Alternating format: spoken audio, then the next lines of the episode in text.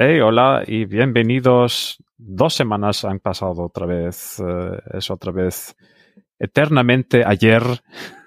Nosotros somos Felipe.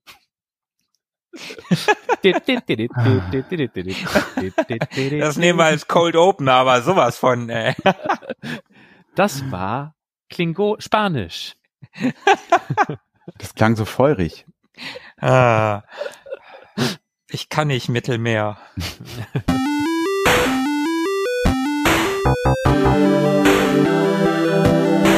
Ewig gestern. Der Podcast über Retro-Spiele und Popkultur. Vergangenes und aktuell gebliebenes. Die Retro Boys gehen mit euch der ganz großen Frage nach. War früher wirklich alles besser?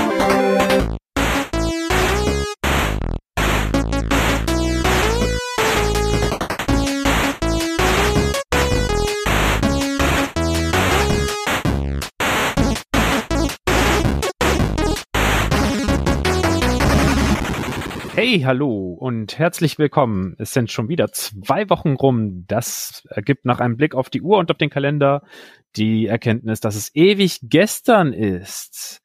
Wir begrüßen euch. Ich bin Philippe. Ich bin Markus. Und Tobi ist auch da. Hi. Schön, dass wir uns zusammenfinden. Na, wie ist das Befinden? Ja, äh, ganz okay, würde ich sagen. Bei euch? Ich bin heiß auf die Folge. Heiß wie Frittenfett. Kannst du dich dann noch zurückhalten? Ja, äh, ein, ein, ein paar Minuten schaffe ich's noch. Wir müssen ja erstmal klären, was wir die letzten zwei Wochen gemacht haben. Na, wenn du das so sagst, dann starte doch direkt mal. Oh, da war ich jetzt nicht drauf vorbereitet. Na gut, die letzten zwei Wochen waren bei mir, ja, ich sag mal, recht ereignisreich, was das Mhm. Gaming anbelangt. Ich habe es allerdings immer noch nicht geschafft, Cyberpunk durchzuspielen. Ich wollte gerade fragen. Es heißt ja auch 2000, äh, 2077. Das ist dann wohl auch das Jahr, in dem du es durchspielst. Hey, hey, hey, äh, Cyberpunk wurde so oft verschoben, da kann ich mein Durchspielen auch ein paar Mal verschieben. Und eigentlich ist es ja auch immer noch nicht fertig. Aber immerhin, ich habe den Point of No Return überschritten, bin jetzt also auf dem Weg zum Ende und ich prophezeie mal, dass ich beim nächsten Mal durch sein werde. Da nehmen wir dich natürlich beim Wort. Ich glaube, das könnt ihr. Des Weiteren, und das finde ich, das passt eigentlich auch noch sehr viel besser zu diesem Podcast hier, habe ich The Secret of Monkey Island durchgespielt. Tatsächlich, Hm. letztes Wochenende. Cool. Ich habe nämlich den hundertsten Podcast der Nerdwelten, also des Nerdwelten-Podcastes gehört. Und da sprechen sie über Monkey Island. Und an der Stelle möchte ich auch einen Gruß rausschicken an die Jungs vom Nerdwelten-Podcast. Hat echt Spaß gemacht, die Folge zu hören. Und das hat mich dann halt tatsächlich dazu gebracht, das mal wieder rauszukramen und zu spielen. Und das hat richtig Bock gebracht. Boah, war das gut. Ich habe ungefähr, ja, ich sag mal so sechs Stunden gebraucht, glaube ich. Zwei Abende. Mhm. Witzigerweise ist es bei mir so, dass ich aus dem ersten Teil, der auf Melee Island noch spielt, echt noch richtig viel weiß. Und der zweite Teil, der auf dem Schiff, das ist ja nur ganz kurz, und der zweite lange Teil, also der, der, der dritte Abschnitt des Spiels auf Monkey Island, da habe ich so viel vergessen gehabt. Da, da wusste ich fast nichts mehr von. Und ich habe die Special Edition auf meiner Xbox gespielt, die ja abwärtskompatibel ist. Und ich hatte da noch einen alten Spielstand und der war tatsächlich fast genau zehn Jahre alt. Also ein bisschen mehr als zehn Jahre von, ich glaube, aus dem Februar 2011 war der. Das heißt, da hast du es auch zum letzten Mal gespielt. Genau. Ich habe das Okay. zehn Jahre nicht angefasst, habe da tatsächlich auch den ersten Teil durchgespielt, also den auf Mealy Island, war auf der Schiffsreise und ja, hab's jetzt aber beendet. Hast du es in der klassischen Pixel-Auflösung gespielt oder in der überarbeiteten? Ich habe es in der überarbeiteten gespielt, also Ja, mit. Sprachausgabe und äh, deutschen deutschem Text und englischer Sprachausgabe. Das gibt's ja leider nicht auf Deutsch. Hm, schade. Ich komme mit der neuen Grafik ja ganz gut klar. Ich habe nichts gegen die. Einzig Guybrushs Frisur ist eine ziemliche Beleidigung im ersten Teil. Das haben sie im zweiten besser gemacht. Und ja, aber nee, das hat echt richtig Spaß gemacht. Unglaublich gutes Spiel. Ich habe oft sehr gelacht. Da habe ich eine spontane Frage. Hättest du für die deutsche Synchronisation von Guybrush spontan einen Synchronsprecher zur Hand? Wenn ich wüsste, wie der aus Teil drei und vier heißt, dann ja. Wieder den, okay. Ja, Ja, auf jeden super. Fall. Finde ich auch, ja. Auf jeden Fall, der hat das so toll gemacht und der kommt dem US-Sprecher, also die haben nicht genau die gleiche Stimme, aber die haben schon so den gleichen Stil zu sprechen, finde ich. Das Mhm. kommt schon, das kommt schon gut hin. Also ich mag den, den deutschen Sprecher von Guybrush sehr gerne. Ich glaube, das ist der Sprecher von Mark Ruffalo, der Hulk aus den Avengers-Filmen. Also, wenn er das hört, dann ähm, könnte er sich ja vielleicht ein bisschen dafür einsetzen, dass Lukas Arzt dann nochmal nachlegt und eine deutsche Tonspur nochmal. Ich glaube nicht, dass die das noch anfassen werden, das Spiel. Aber hey, Lucasfilm Games gibt's ja wieder. Ne? Also Indiana Jones wurde angekündigt. Da kommt noch was auf uns zu. Wir hätten Bock. Ja, äh, ja, auf jeden Fall. Also von mir aus könnten sie. Ich habe in dem Zusammenhang auch darüber nachgedacht. Der besonders der vierte Teil ist ja ein sehr unbeliebter Teil der Reihe. Mhm. Schlechte Steuerung, ja hauptsächlich schlechte Steuerung. Die Grafik ist halt nicht gut gealtert, weil es halt 3D ist. Und der Teil, der könnte echt ein Remake vertragen. In moderner Schrägstrich Comic-Grafik mit Point-and-Click. Die Story ist bestimmt gar nicht schlecht aus dem vierten Teil, aber das wird man halt ob des unglaublich schlechten Gameplays, also im Sinne von Steuerung. Ja, ich habe es zwei, dreimal versucht zu spielen und ich bin nie richtig weit gekommen, weil es einfach sich nicht mehr wie Monkey Island anfühlt. Das ist einfach nicht cool und das Ding könnte echt eine, ein Remake vertragen, finde ich. Ja, das waren so meine letzten zwei Wochen und ich habe Mario weitergespielt, aber da in näherer Zukunft mehr. Ich gebe ab an Philippe. Äh, ich hatte, als du von Cyberpunk erzählt hast, so ein leichtes Phil aus Punxsutawney-Gefühl. Moment, die Schleife kenne ich doch schon. I've got you, babe. genau. Ja, aber da wären wir schon beim richtigen Medium dessen, was mir die letzten zwei Wochen widerfahren ist, denn es war definitiv und garantiert nichts Interaktives dabei, sondern ich bin zum reinen Konsumenten zerfallen, verfallen, degradiert. Also videospielerisch mit eigenen Eingaben oder, oder Denkprozessen oder Reaktionen, das, daran war nicht zu denken. Aber es war ganz schön, mal wieder in so alte Sachen hineinzuschnüffeln. Sowas wie Voyager, Star Trek Voyager. Oh, schön. Wenn man so dran denkt, wie lange The Next Generation gebraucht hat, um so richtig in Fahrt zu kommen, um so ein bisschen sich zu finden mit all den, ich glaube, Drehbuchautorenstreiks und mit den alten Drehbüchern aus der Original Series, das war schon erstmal zum Angewöhnen, wenn nicht sogar manchmal zum Abgewöhnen. Und ich wollte genau das gerade sagen. Eher zum Abgewöhnen. Die ersten zwei Staffeln von, von TNG sind ja wohl teilweise schrecklich. Da hatten sie echt eine lange Pause, um wieder irgendwie in Fahrt zu kommen. Wie, wie lang war das? Das waren doch irgendwie 20 Jahre, die da zwischenlagen. Irgendwann 69 oder so um den Dreh, 68 war die, äh, die Original Series durch. Und Next Generation, da haben sie 86 oder 87 angefangen zu drehen. Aber Voyager kommt schneller in Fahrt. Allein schon, dass sie in Folge 7 der ersten Staffel anfangen mit äh, Film Noir Krimi äh, zu experimentieren, fand ich schon sehr charmant irgendwie. So, so richtig cheesy, kitschig aufgetragen. Tom Paris ist dann irgendwie so ein Frauenschwarm und dann gibt's natürlich die femme fatale, die ihn umgarnt, aber eigentlich ist da ein, ein Kuh im Hintergrund und dazwischen Tuvok, der unerschütterliche, unerschütterliche Vulkanier Tuvok, der wirklich keine Regung zeigt und da wie Fish out of water reingeschmissen wird und überhaupt gar nicht reinpasst in das Konzept, war, war schon sehr großartig. Also eine Holodeck-Folge. Nee, also Holodeck kommt jetzt gerade um die Zeit auch so vor. Da hat Tom Paris tatsächlich äh, eine Kneipe aus Marseille nachgebaut, wo er in der Akademie war aber die Folge selbst ist auf einem Planeten und die, die hat einen richtig krassen Original Series Vibe an sich, aber ebenso mit dieser ironischen Distanz. Okay, cool. Also echt ausgefuchst. Das ging ziemlich schnell, dass die gut in Tritt gekommen sind und sogar anfangen konnten zu spielen mit dem Konzept. Also ich kann mich noch sehr gut an den Pilotfilm erinnern, als ich den damals das erste Mal gesehen habe. Ich bin ja ein großer Deep Space Nine Fan und ich weiß noch, als der Pilotfilm kam, ich weiß nicht, ob ich mir den damals auf VHS noch gekauft habe und den da zuerst gesehen habe. Aber als ich den das erste Mal gesehen habe, habe ich gedacht, oh Mann, diese Serie könnte Deep Space Nine als Lieblingsserie für mich ablösen. Ist dann nicht so geworden, weil der Rest der Serie dann halt für mich zu viel falsch gemacht hat. Aber der Pilotfilm, von allen Pilotfilmen, die bis mhm. dahin eine Star Trek Serie hatten, Heidewitzka war der gut ich bin gespannt, was da noch die nächsten Staffeln kommt. Also die Vorstellung, dass sie noch sieben Staffeln oder so auf dem Weg nach Hause sind, klingt erstmal ein bisschen gestreckt, aber mal schauen, was da noch drin ist. Dann so ein bisschen in Alien 1 und Aliens, also Alien und Aliens reingeschaut. Auch sehr schön retro, derbe retro, wenn man bedenkt, oh ja. dass Alien aus dem Jahr 79 ist. Oh, so gute Filme, so gute Filme. Aliens eine der besten Fortsetzungen aller Zeiten für mich. Ganz, ganz stark. Vasquez, hat dich schon mal jemand mit einem Mann verwechselt? nee, dich?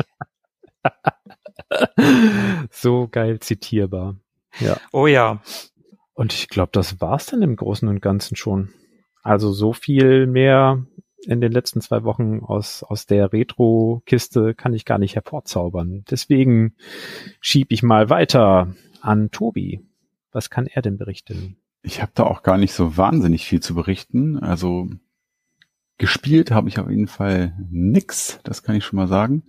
Ich habe vielmehr ein bisschen meine Bibliothekar-Skills ein bisschen aufpoliert und habe mal mir die Mühe gemacht, um meine ganzen gesammelten äh, Videospiele zu katalogisieren. Ich habe mir da jetzt nach Ewigkeiten endlich mal eine, eine App gezogen und ja, habe meinen ganzen Stock an Spielen dort in feinster Akribie eingehackt und das hat mich so einen Abend beschäftigt, hat großen Spaß gemacht, äh, schreckenderweise. Also war ein sehr befriedigendes Gefühl, sich mal wieder mit seinen Schätzchen, die man so im Schrank stehen hat, zu beschäftigen. Jurassic Park habe ich neulich mal wieder geschaut. Oh ja, auch ein toller Film. Mhm muss ich auch sagen. Habe ich auch echt ewig nicht geguckt. Sonst war es bei mir eher ruhig die letzten 14 Tage. Auch gut gealtert, Jurassic Park, oder? Ja, doch. Also klar, wenn man sich da so die, die großen Dinosaurier anschaut, die da so rein animiert sind, ja, es sind halt die 90er, aber ich finde, es sieht echt noch ganz okay aus. Ja, ich finde also allerdings auch. Also ich habe die ganze Reihe vor gar nicht allzu langer Zeit erst mit meiner Freundin gesehen.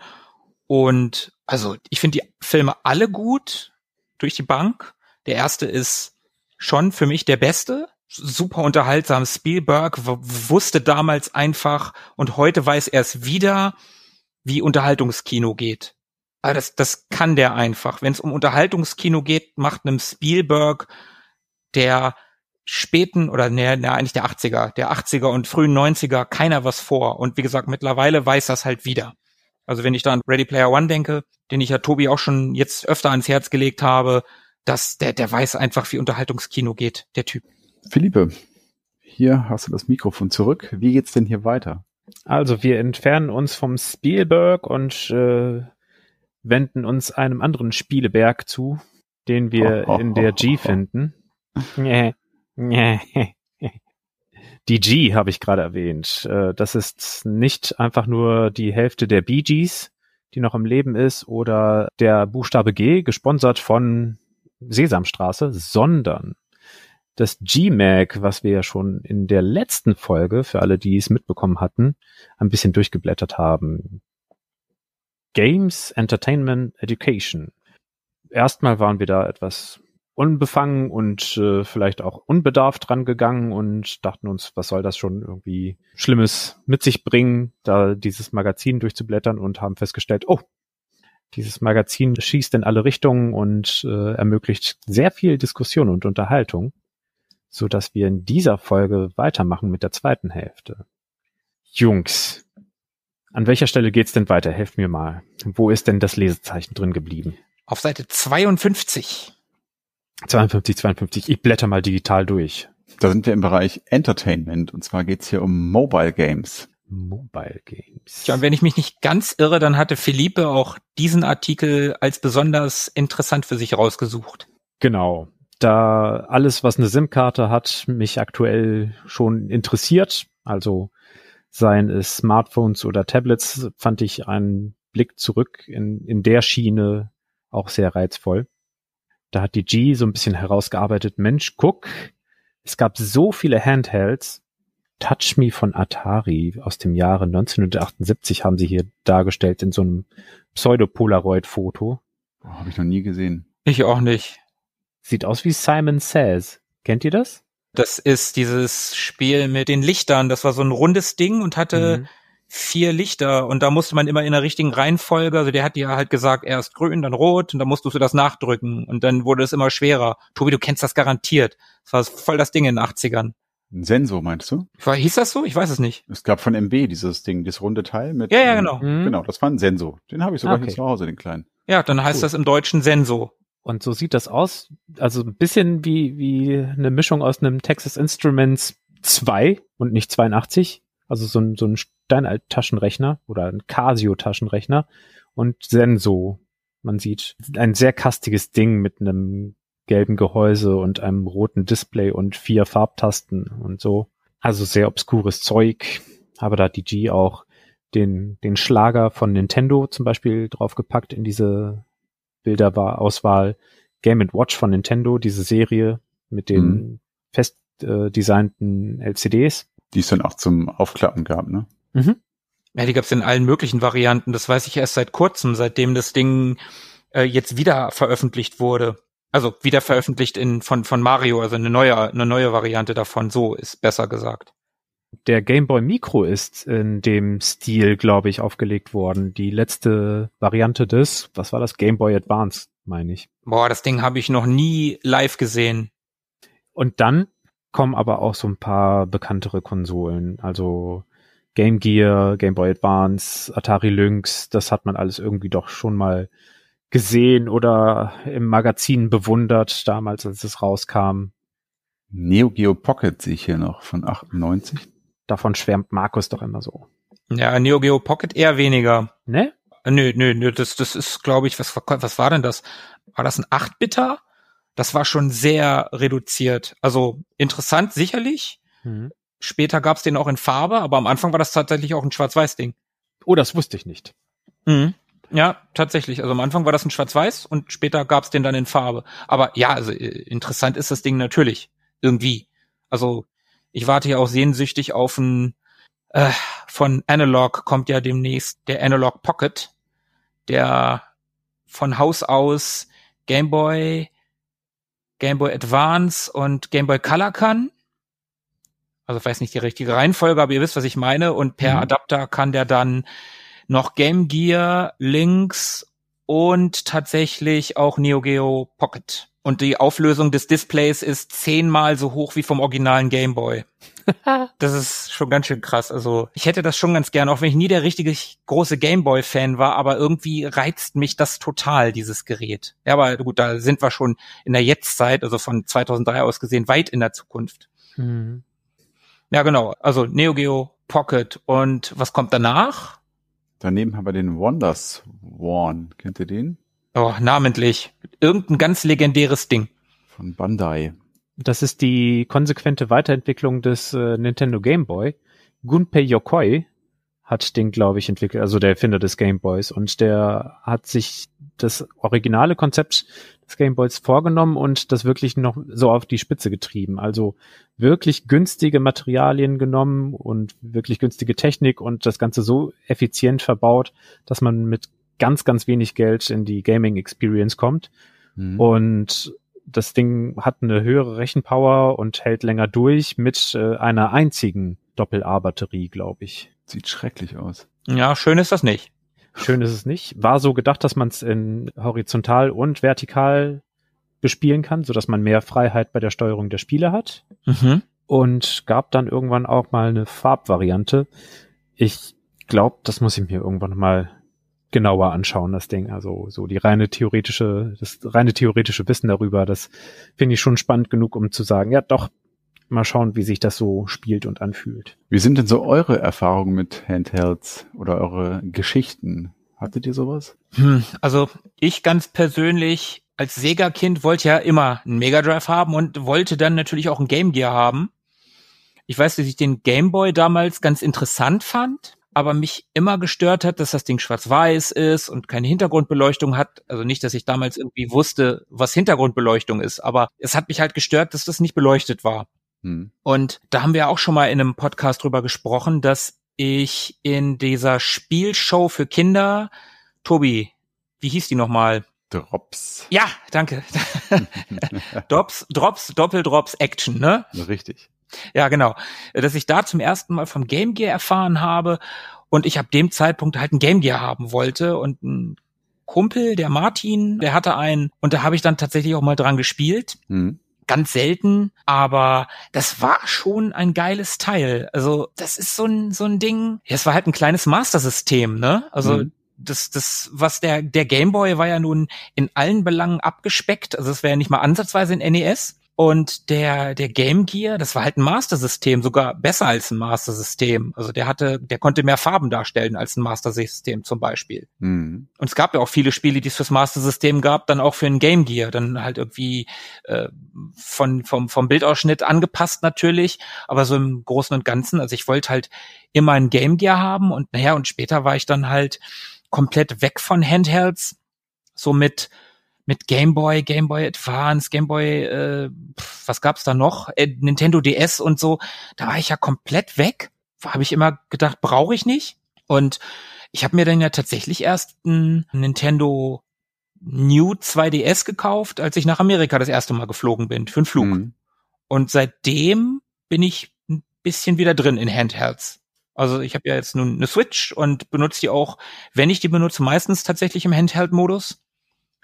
Und habe ja auch das G-Pie-Case, was du ja auch hast, Tobi. Mhm. Und diesen Pau Kitty V90, glaube ich, heißt das. So ein, so ein Nintendo ähm, Game Boy Advance SP-mäßigen China-Handheld, der jetzt nicht super viel kann, aber ganz nett ist. Und es ist wirklich ein ganz, ganz nettes kleines Ding. Kann man, kann man mit 8 und 16 Bit System kann man da immer noch super drauf spielen. Und ansonsten, ja, wie gesagt, ich bin jetzt heiß auf das Analog Pocket. Ich hoffe, dass ich da einen von abbekomme, wenn die zweite Welle an Vorbestellern kommt. Philippe, wie ist bei dir? Ich habe klassischerweise nur die Gameboy-Erfahrung mitgenommen. Alles andere drumherum, da bin ich nie so, fi finanziell nie so dran gekommen. Game Gear war doch ein Tacken teurer als ein Gameboy. Mhm. Später die PSP ist auch nicht ganz günstig losgegangen. Stimmt, die gab's ja auch noch. Ja. Oder die PS Vita, auch irgendwie von einem Riesenkonzern und gar nicht so wenig gepusht, aber direkt mit einem Obskuritätsgefühl versehen. Hm, ja, auf jeden Fall. Die Vita, die ist ja im Westen komplett gefloppt. Und der Game Boy, da war ich nicht Early Adopter. Da, da mussten erst so zwei, zweieinhalb Jahre ins Land gehen, vermute ich mal, jetzt so gefühlt. Und dann hatte ich da irgendwie so meine zehn Spiele drauf, von denen ich die Hälfte vielleicht durchgespielt habe, wenn es hochkommt. Manchmal war es dann doch arg schwer und wenn man nicht die Geduld hatte, dann hat es einen auch nicht so ganz bei der Stange gehalten. Oder mich Hm. zumindest nicht.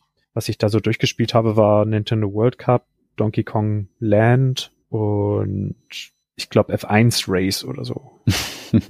ja, das war cool. Nicht die allerriesigste Ausbeute und vor allem nicht wirklich Spiele, die, die mit einer Story oder mit einer festen Levelstruktur versehen sind, sondern halt so ein Kram wie Rennspiele, wo man alle Strecken einmal fertig hat und dann hat man äh, den Ja. Pokal gewonnen. Das ist nicht ganz durchspielen, aber ich würde es mal als solches erstmal deklarieren.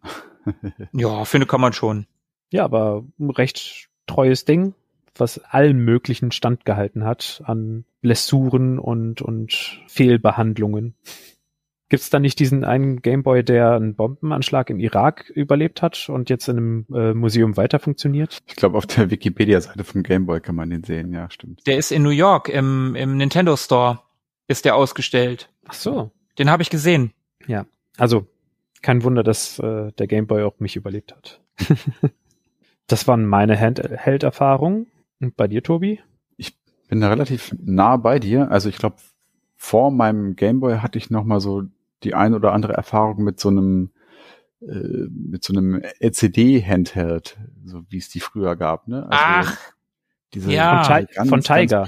ja, genau, diese ganz kleinen primitiven Dinger, wo dann so drei, vier vorgefertigte Status abgefragt worden sind. Ich hatte da so ein, so ein Tauchspiel, wo man irgendwie als Taucher auf dem Meeresgrund runter musste und da irgendwas berühren oder einsammeln musste und noch ein anderes. Die sind mir dann aber auch regelmäßig immer kaputt gegangen. Das ist so das erste, was ich hatte. Und dann kam ja 89, glaube ich, der Gameboy. Den habe ich auch natürlich nicht bekommen, weil meine Eltern mir den nicht kaufen wollten. Das war zu teuer.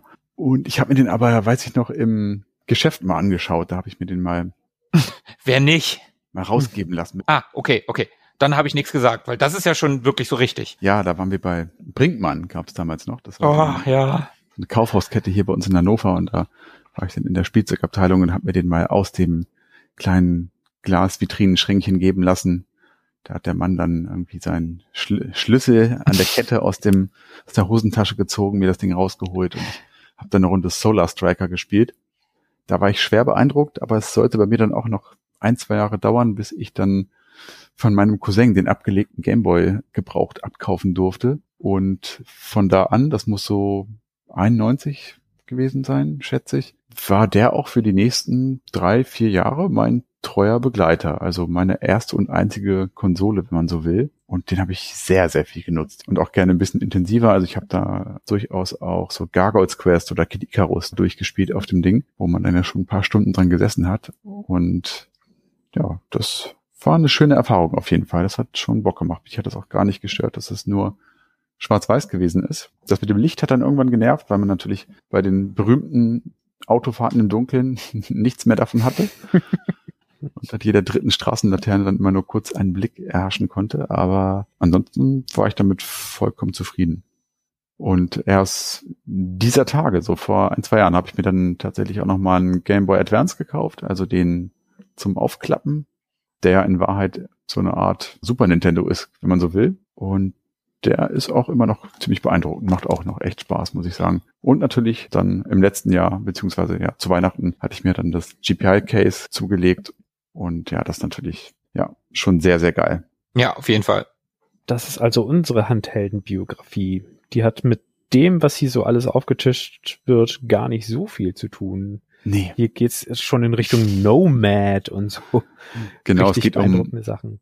Die Kategorie hier heißt ja Mobile Games Hm. Und so werden hier, also ja, auf dem Deckblatt dieser Kategorie diese ganzen Knochen gezeigt, aber eigentlich geht es tatsächlich in dem Artikel um das ein oder andere Mobiltelefon mit Gaming-Anleihen. Also hier haben wir zum Beispiel das Engage von Nokia. Oh Gott, oh Gott. Das ist wirklich unfassbar hässlich, das Ding. Oh ja. es hieß das Tacophone, weil das so Mhm. komisch aussah. Mann, Mann, Mann. Ein Freund von mir hat das sogar gehabt. Ich habe es auch schon mal in der Hand gehabt, ja. Ich kenne niemanden, der das hatte. Also ich habe das nie in der Hand gehabt, nie gesehen. Ich glaube, ich habe es nie selbst, wie gesagt, selbst gesehen habe ich es noch nie. Dann haben wir hier noch das Siemens. Siemens ist auch geil. Von 2003, das SL55. Das kann wohl auch irgendwie sowas. Ein Zodiac Tapwave und ein Game Park 32 von Mitsui oder so. Was, was ist das alles? Kenne ich alles nicht. Kenne ich nichts von. Ich kenne da auch nichts von. Aber das war auch wirklich, glaube ich, einfach so eine Zeit, wo sich die Ereignisse quasi überschlagen haben in dem Bereich. Und wo ständig irgendwas Neues rauskam, weil jeder Mhm. irgendwie mitmischen wollte, bis sich das dann irgendwie ein paar Jahre später auch gelegt hat und einige sich etablieren konnten. Beziehungsweise die echten Smartphones das Ganze dann natürlich auch einfach absolut über den Haufen geworfen haben. Ne?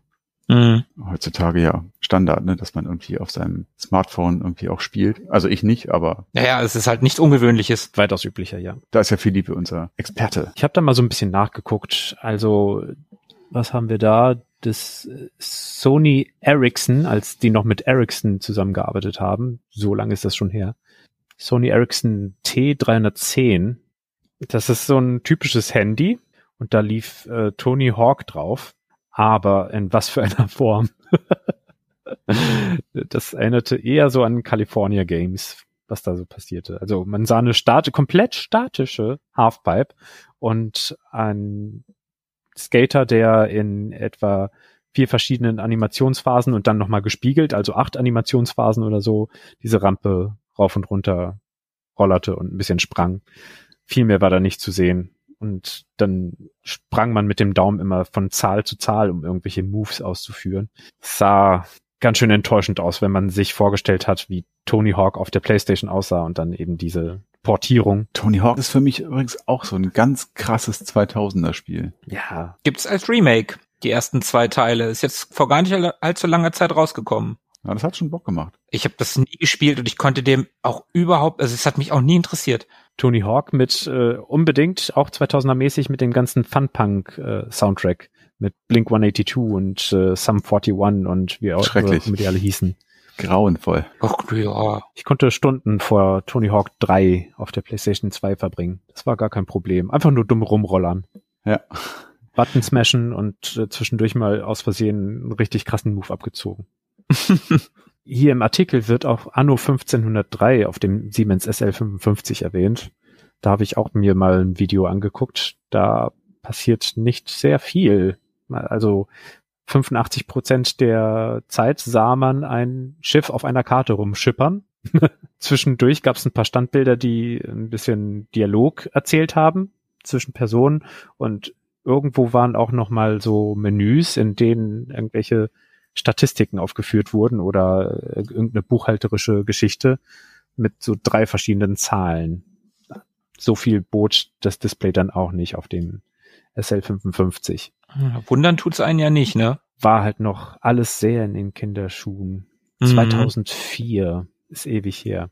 Nokia Engage hatte tatsächlich einen senkrechten Bildschirm. Mhm. Also nicht, nicht im Querformat, sondern senkrecht. Sehr eigenartig. Ja, das ganze Ding war total eigenartig. Also, wie ja hier schon eben gerade auch gesagt wurde, unfassbar hässlich, das Ding.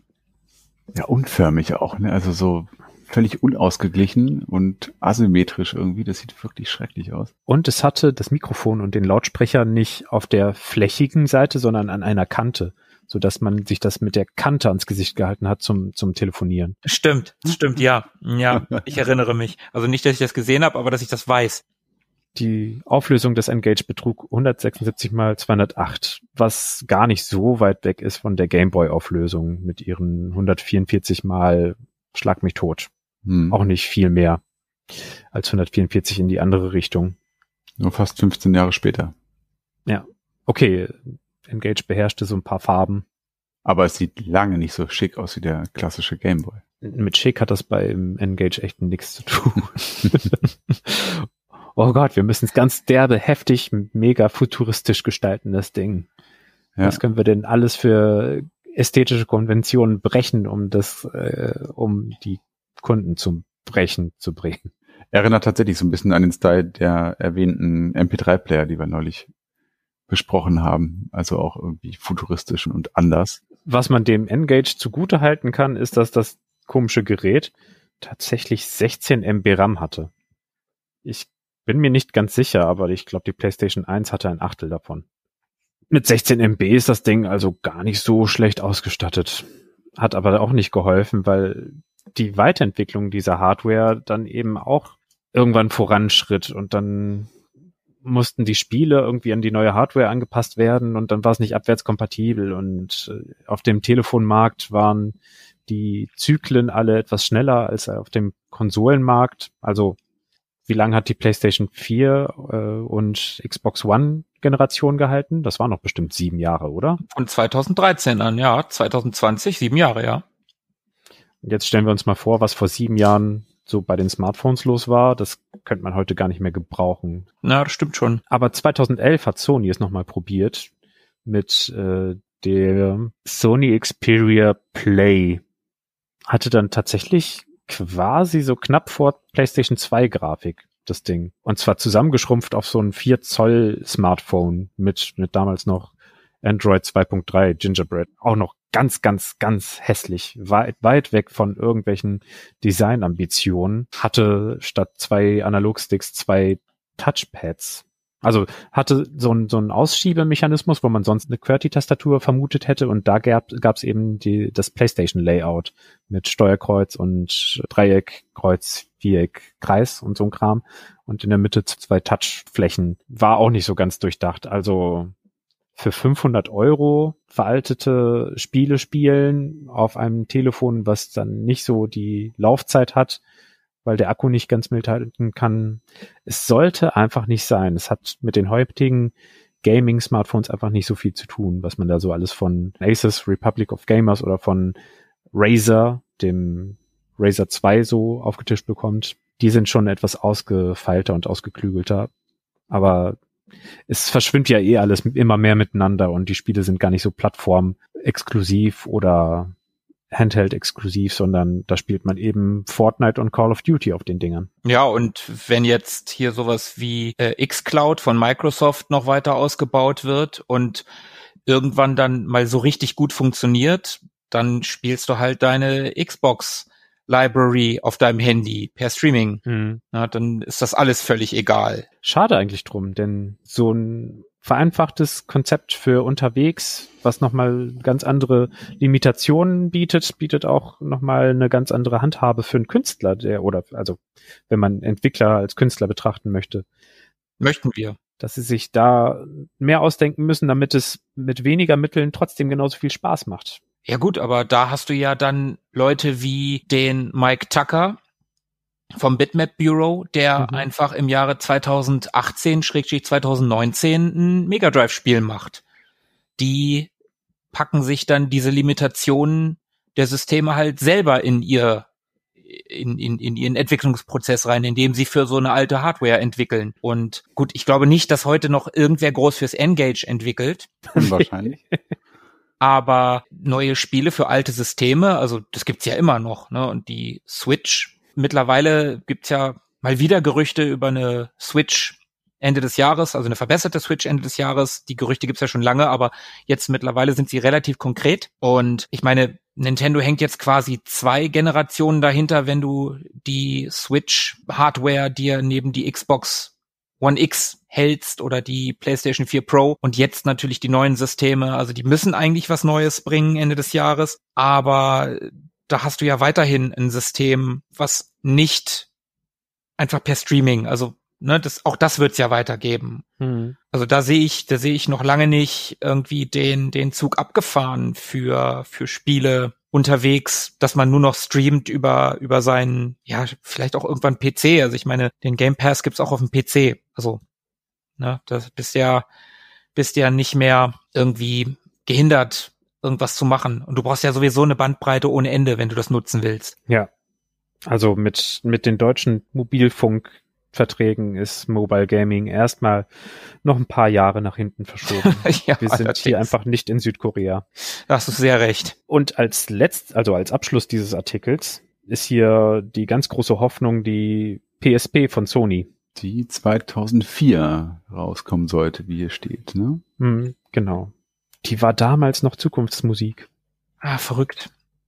Und wie das so oft ist, äh, an Zukunftsmusik hängt man doch manchmal ganz schön große Hoffnung und ist gehypt und ach Gott, das wird alles anders machen und revolutionieren und Mensch, das wird gar nicht einfach nur eine PlayStation 1 sind Portable, sondern eher eine PlayStation 2 und das wird ihr so krass. Und hinterher wurde die ganz gut angenommen, aber was sich dann hinterher durchgesetzt hat, war das Nintendo DS. Ja, das DS, das war ja das war ja ein, ein Massending, also auch bei uns. Ich kann mich erinnern, eine Arbeitskollegin von mir hatte ein DS. Selbst die hat dann hier, wie, wie hießen dieses Professor Layton oder so? Genau. Genau, das, das hat die gespielt und, und äh, irgendwie dieses Gehirnjogging, was damals auch irgendwie alle gemacht haben. Dr. Mhm. Fukushima. Ja, fast. Kawa, Kawasaki, Kawashima oder so. Ne? Kawashima, ne? ja. Und ich merke das immer, gut, können wir jetzt ja schon seit knapp einem Jahr nicht, aber wenn ich äh, auf Flohmärkten, auf Retro-Gaming-Jagd gehe, und dann auch mal für mein 2DS, für mein New 2DS, das ist abwärtskompatibel auf den DS. Und da gab es ja durchaus ein paar geile Spiele, die Castlevanias, die es da drauf gab, zum Beispiel, die waren super cool. Aber wenn du dann an diese Stände gehst und nach den DS-Spielen guckst, dieses, dieses, du merkst so, dass das eine, eine Mädchen-Frauen-Konsole war. Dr. Kawajima, Kawajimas Gehirnjogging, irgendwie mein Pferdehof tausendmal, irgendwie mein, mein, äh, äh, keine Ahnung, was gab's da noch? Mein Nintendo Dogs. Ja, genau, genau, das wollte ich gerade sagen. Mein Papi hier, mein, mein Welpe oder so, solche, so, so ein Kram. Ey, bis zum Erbrechen hast du diesen Schrott. Tut mir leid, das sind, das sind einfach, also, ja, vielleicht tue ich dem Unrecht und vielleicht sind es ganz tolle Spiele, aber ich sag jetzt einfach mal, diesen Kram, okay, ich sag diesen Kram bis zum Erbrechen findest du dieses Zeug, aber so gute Spiele, ne? Ah, da musst du, da musst du schon Glück haben oder halt wirklich ein bisschen mehr Kohle ausgeben. Also wenn du, wenn du an so äh, Stände von Leuten gehst, die ihr altes Zeug verkaufen. Nicht an so Gaming-Stände, sondern so, wo, wo man denkt, okay, cool, da könnte ich ein Schnäppchen machen. Mhm. Oh, die haben so fünf DS-Spiele und die haben vier Playstation-Spiele. Oh, da könnte ich ein Schnäppchen machen. Und bei den DS-Spielen, das sind halt immer die gleichen miesen Kackspiele, die du da findest. Gut, gut. Verlassen wir mal unsere handlichen Freunde hier Mhm. und kommen zu einer Strecke, die ich ganz schick finde. Und zwar trägt sie den Namen Volkszählung. Ein Streifzug durch deutsche Spielzimmer. Da haben sie so Momentaufnahmen von spielenden Menschen in ihren, in ihrem natürlichen Habitat. Und so ein kurzer Text dazu sind fünf oder sechs Stück. Finde ich ganz niedlich. Wollen wir die mal vorlesen? Sind ganz kurze Sätze. Machen wir. Da geht's nämlich los mit der äh, Mariotte Libeu. Und zwar, die ist 74 Jahre alt und Rentnerin. Und Frau Libeu liebt Super Mario. 1984 hat sie sich ein NES gekauft, später ein N64. Seitdem spielt sie jeden Tag auf voller Lautstärke, bis sich die Nachbarn beschweren. Denn Frau Libeu ist fast taub. Super Mario sagt, sie hält mich fit und schult meine Reaktionszeit. Durchgeschafft hat sie es noch nie. Ja, das sieht tatsächlich ganz niedlich aus. Da sitzt diese alte Dame in ihrem, in ihrem Zimmer vor so einer offensichtlich alten Röhre mit so Holzfurnier. Äh, Furnier. Ja, das ist richtig krass. Das ist so richtig alt. und da steht dieses N64 oben drauf und sie erfreut sich da tatsächlich dran. Das ist cool. Sie musste bestimmt eine Antennenweiche für das N64 kaufen, weil das Ding 100 so Pro. alt, also das Furnierding so alt ist, dass es keinen Skatanschluss hat. Ja. da habe ich auch schon ein paar Mal dran gedacht, wie das wohl sein wird. Also wir sind ja eigentlich so mehr oder weniger oder gehören ja fast zur ersten oder anderthalbten Generation derer, die auch mit diesen Spielen irgendwie groß geworden sind und wo man sich dann fragen kann, was machen die eigentlich im Alter? Also was macht man denn so mit, mit 74, wie die Frau Libeu hier? Spielt man dann immer noch? Und wenn ja, wie und was? Das finde ich tatsächlich eine ganz spannende Frage. Also ich glaube, also Stand jetzt spiele ich da immer noch. Ich habe einen Pile of Shame, den ich noch abzuarbeiten habe. Wenn ich erstmal in Rente gehe, dann habe ich dafür endlich Zeit. wichtig, ganz wichtig, ich darf alles, aber keine Gicht in die Finger kriegen. Das Ja, wird gefährlich. Okay, Und- ja, stimmt. Mein Vater hatte Gicht in die Füße und mein Opa hatte Gicht in die Hände. Also äh, Okay, 50-50. ich, ich hoffe, ich hoffe, dass ich davon komplett verschont bleibe. Und dann würde ich mit 74 sehr gerne noch spielen. Wirklich sehr gerne. Retro-Games auf der PS6. Ich, da gibt's bestimmt, da gibt's bestimmt überhaupt keine Playstation mehr. Das ist bestimmt alles. Bis wir in dem Alter sind, das ist jetzt noch hm, 32 Jahre, also zweimal die 15, die, wo, wo die Leute da ähm, in die Zukunft blicken sollten. Und ob's da noch Konsolen gibt in 32 Jahren, Ja, deswegen doch Retro-Games auf der PS6. Exakt. Und Frau Libeu hat sich ja auch eine alte Konsole hier an alten Fernseher geklemmt. Also Ja. irgendwelche Möglichkeiten wird es schon geben. Aber ich glaube auch, ehrlich gesagt, dass man da noch irgendwie in irgendeiner Form sich mit Videospielen beschäftigen wird oder zocken wird, Hm. weil die Leidenschaft hat einen ja auch die letzten 30 Jahre nicht verlassen. Warum sollte das in den nächsten 30 Jahren der Fall sein? Von daher glaube ich, also blicke ich dem da ganz optimistisch entgegen. ja, So, wer mag den nächsten machen? Auf dem nächsten, also eigentlich übernächsten Foto, denn Mariotte Libo hat zwei Fotos gewidmet bekommen. Auf dem übernächsten sehen wir Ricky Fertig und Sandra Fertig, 28 und 31. Also nicht das abwegigste Gaming-Alter, zumindest heutzutage nicht. Wie das 2003 gewesen ist, ist nochmal so eine andere Frage. Ein Scanning-Beauftragter und eine Wirtschaftsassistentin. Okay. was ist denn ein Scanning-Beauftragter? Ja, es gab ja Zeiten, wo das Scannen von Dokumenten tatsächlich noch einen, ja, vielleicht nicht einen ganzen Beruf ausgefüllt hat, aber zumindest jemanden eine Weile beschäftigt hat. Scanning-Beauftragter. Ich Mhm. weiß nicht, vielleicht hat er in irgendeinem, in irgendeiner Behörde irgendwas eingescannt. So Scanner waren doch Anfang der 2000er ziemlich angesagt. Ja, ich hatte auch einen. Ja, ich auch. musste erstmal das ganze, äh, musste erstmal das ganze Archiv im Keller mit den 12.681 Leitsordnern voller Dokumente äh, Ja, digitalisieren. Genau, Digitalisierung, das waren so die ersten Schritte. Ja, ich weiß ja. Naja, gut. Wenn, wenn ihr das meint, dann ihr werdet schon recht haben. Ihr wisst ja, wovon, wovon ihr redet. Was machen die da so, Philippe? Sandra liebt Ego-Shooter und hat Halo schon zu 16 im Versus-Modus gespielt. Ui. Das macht sie zur Traumfrau für alle meine Freunde, sagt ihr Mann Ricky. Gemeinsam spielen die beiden am liebsten Tanzspiele. Paartanz quasi. Da sieht man sie auf ihrer Sofaecke sitzen mit einer efeu bewachsenen Osterdekoration im Hintergrund. Und hier wird übrigens das ganze Ausmaß der Geschmacklosigkeit der 90er Jahre deutlich in diesem Mhm. Foto. Da ist alles drin. Du hast es gerade schon das Sofa erwähnt und die Oster- oder Entendeko hinten auf dem Beistelltischchen. Dazu kommt noch das dramatische Pferdebild an der Wand. Oh ja, stimmt.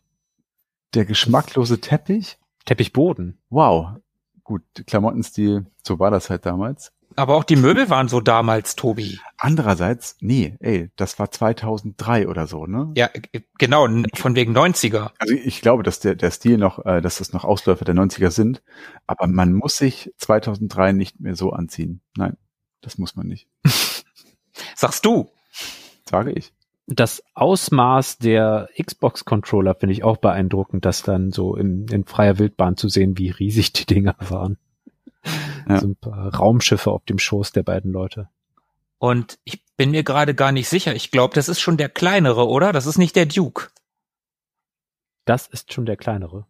Ich glaube schon. Ich bin beeindruckt. Und Größe wir macht doch ja- was aus. Und wir hatten es ja in der ersten Hälfte auch schon kurz angesprochen, dass so, so Interaktionsgeschichten sehr en vogue waren in dieser Zeit und da haben wir sie auch wieder die Tanzmatte. Hm. Und ansonsten, dass hier ein Pärchen, beziehungsweise Sandra, Ego-Shooter liebt oder überhaupt Videospiele spielt, für die damaligen Zeiten wahrscheinlich noch ein bisschen exotisch. Ja, schon. Also Ego-Shooter hätte ich, vor allem Konsolen-Ego-Shooter, hätte ich für 2003 insgesamt schon für exotisch gehalten und dass dann ein, ein Pärchen so einen Shooter bespielt, ist noch mal ein bisschen ungewohnter. Ja, ja, witzig. Das sieht heute ja wirklich ganz anders aus. Ne? Also ich, wie ich das so mitkriege von jungen Leuten, ist es ja überhaupt nichts Außergewöhnliches mehr, dass Mädels auch Videospiele spielen. Ich habe nie jemanden kennengelernt, der das getan hat. Also ich kenne überhaupt keine Mädels, die Videospiele affin sind oder waren. Aber ich glaube, heutzutage ist das ziemlich ausgeglichen. Ne? Auf jeden Fall ausgeglichener als früher. Das definitiv. Und ich kenne das auch von einer anderen Arbeitskollegin, die zum Beispiel, die spielt nicht unbedingt selber, aber die hat bei sowas wie Detroit Become Human, dieses PlayStation-Spiel, da hat die zum Beispiel ihrem Freund super gerne zugeguckt Mhm. weil das ja auch so eine filmische Erzählung hat, das Ganze. Also das habe ich jetzt tatsächlich schon öfter gehört, dass Mädels gerne beim, beim Videospielen zugucken, wenn das Spiel so eine, so was Filmisches hat. Okay, dann auf der nächsten Seite. Auf der nächsten Seite haben wir eine junge Dame, die Boa Maria Lorge, Lorge, ich weiß nicht, wie es ausgesprochen wird, aber wer Boa Maria heißt, naja, 25 Jahre alt, eine Praktikantin in einer Werbeagentur. Und in ihrer Freizeit rettet die Boa Maria gern die Welt als Lara Croft an der Mhm. PS2. Vielleicht klingt das jetzt ein bisschen aggressiv, wird sie hier zitiert. Sie läuft einfach gern mit der Waffe durch die Level. Nebenbei macht sie übrigens eine Ausbildung zur Körpertherapeutin. Okay, okay. Ich fühle mich von den Berufen von vor 18 Jahren sehr entfremdet. Scanning-Beauftragter und Körpertherapeutin. Im nächsten Bild wird es ein bisschen bodenständiger. Da ist nämlich der Ernst Hecht. Ernst Hecht ist 34 Jahre und Anwalt. Der ist 34, das muss man sich mal reinziehen. Also der sieht, Könnte 44 sein. So reif wirkt er und so bodenständig. der hat auf jeden Fall einen krass großen Anzug an, eine riesig breite Krawatte und naja, wie das halt damals so war. Und er hat so eine, so eine ganz abgefahrene Stereoanlage da im Hintergrund. So ein sechsfach CD-Wechsler in, in senkrecht an die Wand gebaut oder so. Auf dem Fernseher hinter ihm läuft N24 Ja, das wollte ich auch gerade sagen. und so ganz, ganz verrückte moderne Kunst hat er an der Wand hängen. Sieht aus wie eine Arztpraxis so ein bisschen. Zumindest wochentags arbeitet er für die GEMA. Am Wochenende trifft Ernst Hecht sich mit Freunden auf LAN-Partys. Ich weiß, das klingt merkwürdig für einen 34-Jährigen. Aber wir sind genauso verrückt danach wie die Jugendlichen, weil erst jetzt in Videospielen möglich ist, wovon wir früher immer geträumt haben. Ach, der Ernst. Krass. dass man sich mit 34 Jahren zu alt für eine LAN-Party fühlen könnte. Also das kommt ja irgendwie unterschwellig in der Aussage mindestens rüber. Es ist, ja, es ist verrückt. Also die Zeiten haben sich schon geändert. Oder, naja, ich weiß gar nicht, ob die Zeiten sich geändert haben oder ob wir einfach jung geblieben sind. Weiß ich nicht. Ich bin ja eher so der jung gebliebene Typ. ich bin mehr so der coole Dad. Ich bin mehr so der Berufsjugendliche. Also, nee, äh, jetzt, jetzt mal im Ernst. Mit, mit 34, ja, und der, der sieht halt nicht aus wie 34. Der sieht definitiv älter aus. Aber sich mit 34 zu alt für LAN-Partys, zu alt fürs Gaming, das mag vielleicht verrückt klingen. Also, mhm. oder nee, das klingt etwas merkwürdig, sagt er ja, ne? Was, was, oder aus heutiger Sicht, was klingt daran merkwürdig? Mit 34 noch zu zocken. Also, was, was klingt aus heutiger Sicht daran merkwürdig? Wenn man bedenkt, welcher der zwischenzeitlich der erfolgreichste Film aller Zeiten war, eine Comic-Verfilmung. Also das, was die Leute cool fanden, die in den 80ern und 90ern Kinder waren. Mhm. Das ist einfach alles mitgewachsen. Ja, das ist das, was ich vorhin meinte, als ich gesagt habe, dass wir ja so die erste oder anderthalbte Generation sind, die mit diesem ganzen popkulturellen Kram und der Videospielentwicklung aufgewachsen sind, dass wir aus dem Grunde wahrscheinlich auch mit 74 noch irgendwie damit zu tun haben werden. Und man kann dann, glaube ich, schon, auch wenn es ein bisschen bescheuert klingt, äh, von sich sagen, dass man auf eine Art irgendwie noch jung geblieben ist. Also man selber kommt sich ja eh immer, glaube ich. Man selber fühlt ja das Altern so für sich wahrscheinlich eh nicht so richtig. Aber wenn ich so an unsere Elterngeneration denke, wie die aussahen oder was die so für Interessen hatten in unserem Alter jetzt, also mhm. mit Anfang 40 oder so, das ist ja also universenweit entfernt von dem, wie ich mich heutzutage sehe, so also mit meinem eigenen Auge auf mich schaue. Weil gefühlt finde ich seit 30 Jahren oder ja, eigentlich mein ganzes Leben lang schon immer die gleichen Sachen cool und das wird wahrscheinlich auch immer so bleiben. Ich trage auch gefühlt die gleichen oder ähnliche Klamotten wie auch noch vor 20 Jahren oder so. Klar, da ändert sich dann so ein bisschen die die Präferenzen an so ein paar Stellen und die, die, die Schnitte oder keine Ahnung, aber Kapuzenpulli habe ich mit 15 getragen, würde ich auch heute noch anziehen. Und ich glaube, das hat sich bei unseren Eltern damals doch stark verändert. Mm, ja, das stimmt. In der Rücksicht, ne? Also, ich glaube, das, was die so mit 15 angezogen haben oder gemacht haben, gut fanden, das hätten die mit 40, 50 sicherlich nicht mehr so ausgelebt. Da muss ich an Nummer 5 aus Umbrella Academy denken, der ganz klassisch mit seiner kurzen Hosen Schuluniform unterwegs war, die ganze Serie hindurch.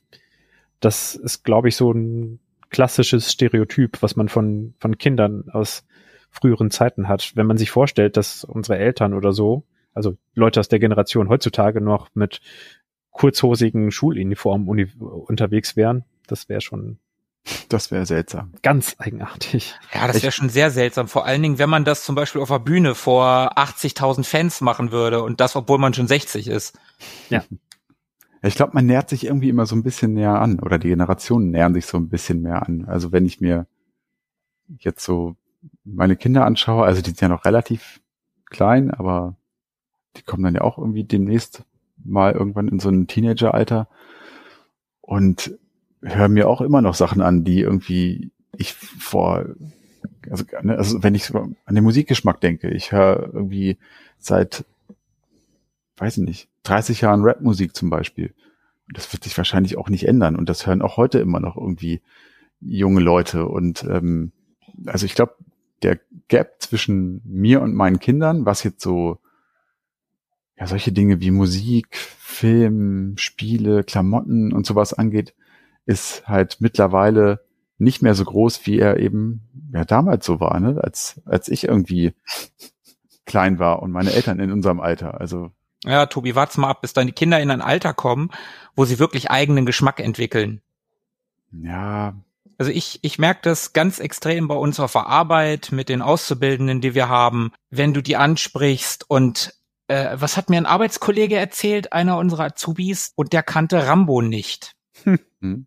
Und ich meine nicht, dass er die Filme nicht kennt. Das ist etwas, wo ich sage, okay, hey, der ist jetzt Anfang 20, da hat er vielleicht noch nicht den Blick für, noch nicht das Interesse dran, hat vielleicht nie die Gelegenheit gehabt, aber er kannte die Figur Rambo nicht. Mhm.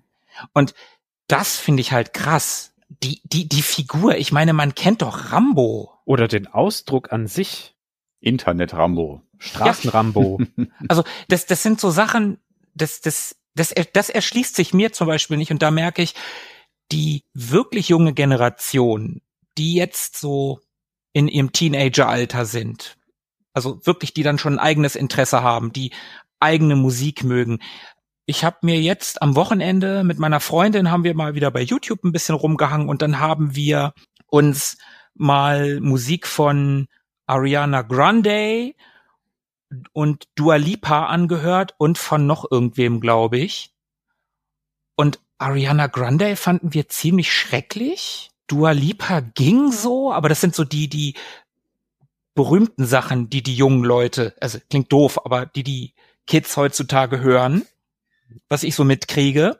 Aber da, ich bin da halt komplett raus. Ich, ich bin bei deren Musik komplett raus. So dieses, keine Ahnung, wie, wie heißt der Typ, der da äh, so jung gestorben ist? Avicii oder so? Hm. Das, das ist so, da bin ich einfach komplett raus bei deren Mucke. Das ist mir alles komplett egal. Das ist, das ist mir so heutige Radiomusik. Ich mache das an und das, das, sieht, das klingt so unfassbar austauschbar für mich. Da gibt's Sachen, die mal rausstechen, aber im Großen und Ganzen klingt das alles austauschbar für mich. Hängt vielleicht auch so ein bisschen ab davon, in welcher, in welcher Nische man sich so tummelt, ne? Also sowohl als Erwachsener, aber auch ähm, an was für, an welche Jugendliche man da gerät. Da gibt's ja auch nicht, nicht die Jugendlichen so. Aber so im Großen und Ganzen ist, glaube ich, die, die Ähnlichkeit von uns und sei sie nur äußerlich zu Leuten, die jetzt irgendwie 15 sind oder sowas, 16, 17, 18, keine Ahnung, doch größer als, als zu unserer Zeit, zu, zu unserer Elterngeneration. Ne? Das glaube ich schon. Ja gut, vom Äußerlichen auf jeden Fall. Da, da gebe ich dir hundertprozentig recht. Aber musikalisch ist heutzutage alles Autotune-Rap. Auch wenn es kein Autotune-Rap ist, ist das Autotune-Rap. Aber um, um noch mal kurz bei Rambo einzuhaken, ich finde, das ist übrigens der, der am fälschlichsten konnotierte Begriff, den es überhaupt nur gibt, dieser Begriff äh, Rambo, also auch so in Bezug auf diesen schrecklichen Begriff Internet Rambo oder Rambo, weil der ja so ein bisschen impliziert, dass das so jemand ist, der irgendwie ja rücksichtslos äh, rüpelt. Äh, genau, rücksichtslos rüpelt und ballert und auf alle Konventionen scheißt und äh, alles niedermetzelt, was ihm in den Weg kommt. Das, das ist so falsch. Das stimmt doch überhaupt nicht. Der war doch sogar zu den Taliban freundlich. Ja, nee, aber gerade zwei und drei haben halt das Bild geprägt, was man, was man von Rambo kennt. Und wenn man den ersten Teil, der wird halt gerne übersehen, ne? Das stimmt, aber selbst in Teil zwei und drei ist er ja nicht die äh, die Killermaschine, die grundlos irgendwie alles niedermetzelt. Er tut es ja immer für die gute Sache. Ja, also er tut es für die gute Sache der 80er Jahre USA. Ne, also das ist schon, das ist schon ja, sicher, sehr zweidimensional. Aber den, aber den Begriff Rambo als, als jemanden, der irgendwie da über die Stränge schlägt, den gibt's ja auch nicht erst heute. Den gab's ja durchaus auch noch in der Zeit, wo das für den Großteil der Menschen noch voll okay war, dass äh, Amerika dort ähm, Stellung gehalten hat. Genau. Ja gut, aber daran sieht man ja auch, dass die Filme da auch schon damals kontrovers aufgenommen wurden, ne? Das ist ja mit den Rocky-Filmen nichts anderes. Die Filme drei und besonders vier mit Ivan Drago haben der Reihe einen, Stempel von doofen Action-Sportfilmen aufge, aufgedrückt, wenn du den ersten und in Teilen noch den zweiten Teil guckst, aber vor allen Dingen halt den ersten. Das ist ein 1A Sportdrama, Schrägstrich, eine Milieustudie. Also das, mhm. ist, das sind fantastische Filme und der erste Rambo ist halt ein, ist halt ein Drama, zwar mit mhm. Action-Elementen, aber ganz klar ein, ein Drama von einem Vietnam-Heimkehrer, der nicht weiß, wo er hingehört. Und das hat mit den, mit den Folgefilmen nichts mehr gemein. Ne? Also wenn du dir Rambo 2 dagegen anguckst, es hat nichts mehr mit dem ersten Teil zu tun. Das stimmt. Ja, da gebe ich dir recht. Also die Hotshots-Anspielungen sind nicht ganz so treffend gegenüber Rambo 1. Richtig. Da ist ganz klar Rambo 2 und 3 das Ziel. Ganz klar. Auf jeden Fall störe ich mich mal so ein bisschen an dem, an dem Begriff. Da gibt's glaube ich, andere Charaktere, die da viel, viel besser passen würden. Ja, auf jeden Fall, definitiv. Aber gut, äh, ich, ich äh, störe mich auch immer daran, wenn halt diese beiden Reihen auf die Folgefilme, die der Reihe halt eher geschadet haben, Mhm. sind trotzdem teilweise gute Filme, die Spaß machen können. Aber wenn man die ersten Teile für sich nimmt, also den bei Rambo den ersten und bei Rocky den ersten und mit Abstrichen den zweiten, dann sind das hochwertige, gut erzählte Filme und die Folgefilme sind halt eher Unterhaltungsfilme. Ja. Und die tun dem ersten halt eher schlecht in dem Fall, weil der ganze Ruf der Reihe dadurch gelitten hat. Obwohl ich Rambo 2 auch gerne gucke. Ja, tue ich auch. Wie gesagt, ich finde die ja auch unterhaltsam. Auch der dritte, ne? Der hat eines der besten Filmzitate aller Zeiten. Hat das was mit blauem Licht zu tun? Mhm. Wo sind wir eigentlich gelandet? Nur weil Ernst Hecht, 34 Jahre Anwalt, gesagt hat, ich, ich, das klingt merk merkwürdig für einen 34-Jährigen. Das Ernst Hecht hat uns ordentlich Futter geliefert. große, große Schleife. Danke, Ernst. Danke für das Geschenk mit großer Schleife hinten dran. Okay, dann machen wir noch schnell den letzten. Da haben wir den Oliver Werhahn, 32 Jahre alt, Verkäufer in einem Gamesladen. Jetzt wird so ein bisschen klischeehaft. Der Typ hat lange Haare und so ein Bärtchen und ein Motto-T-Shirt an und ja, sieht halt aus wie der prototypische Comicladenbesitzer.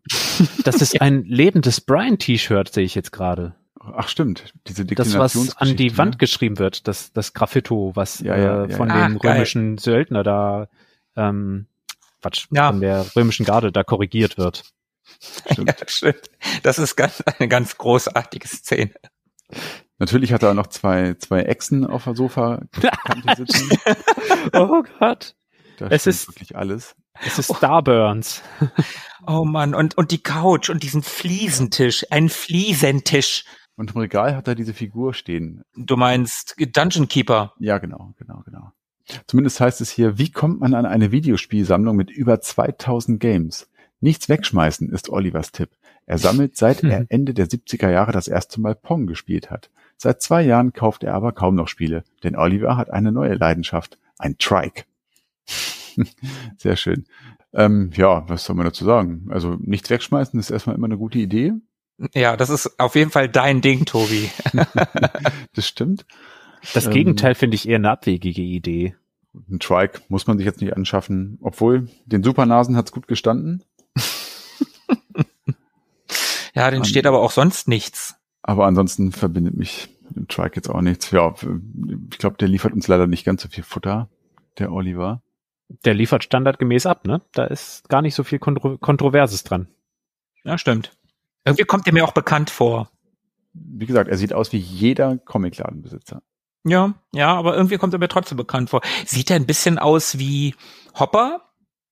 Hm, ein bisschen, ja. stimmt. Ja. Gehen wir weiter.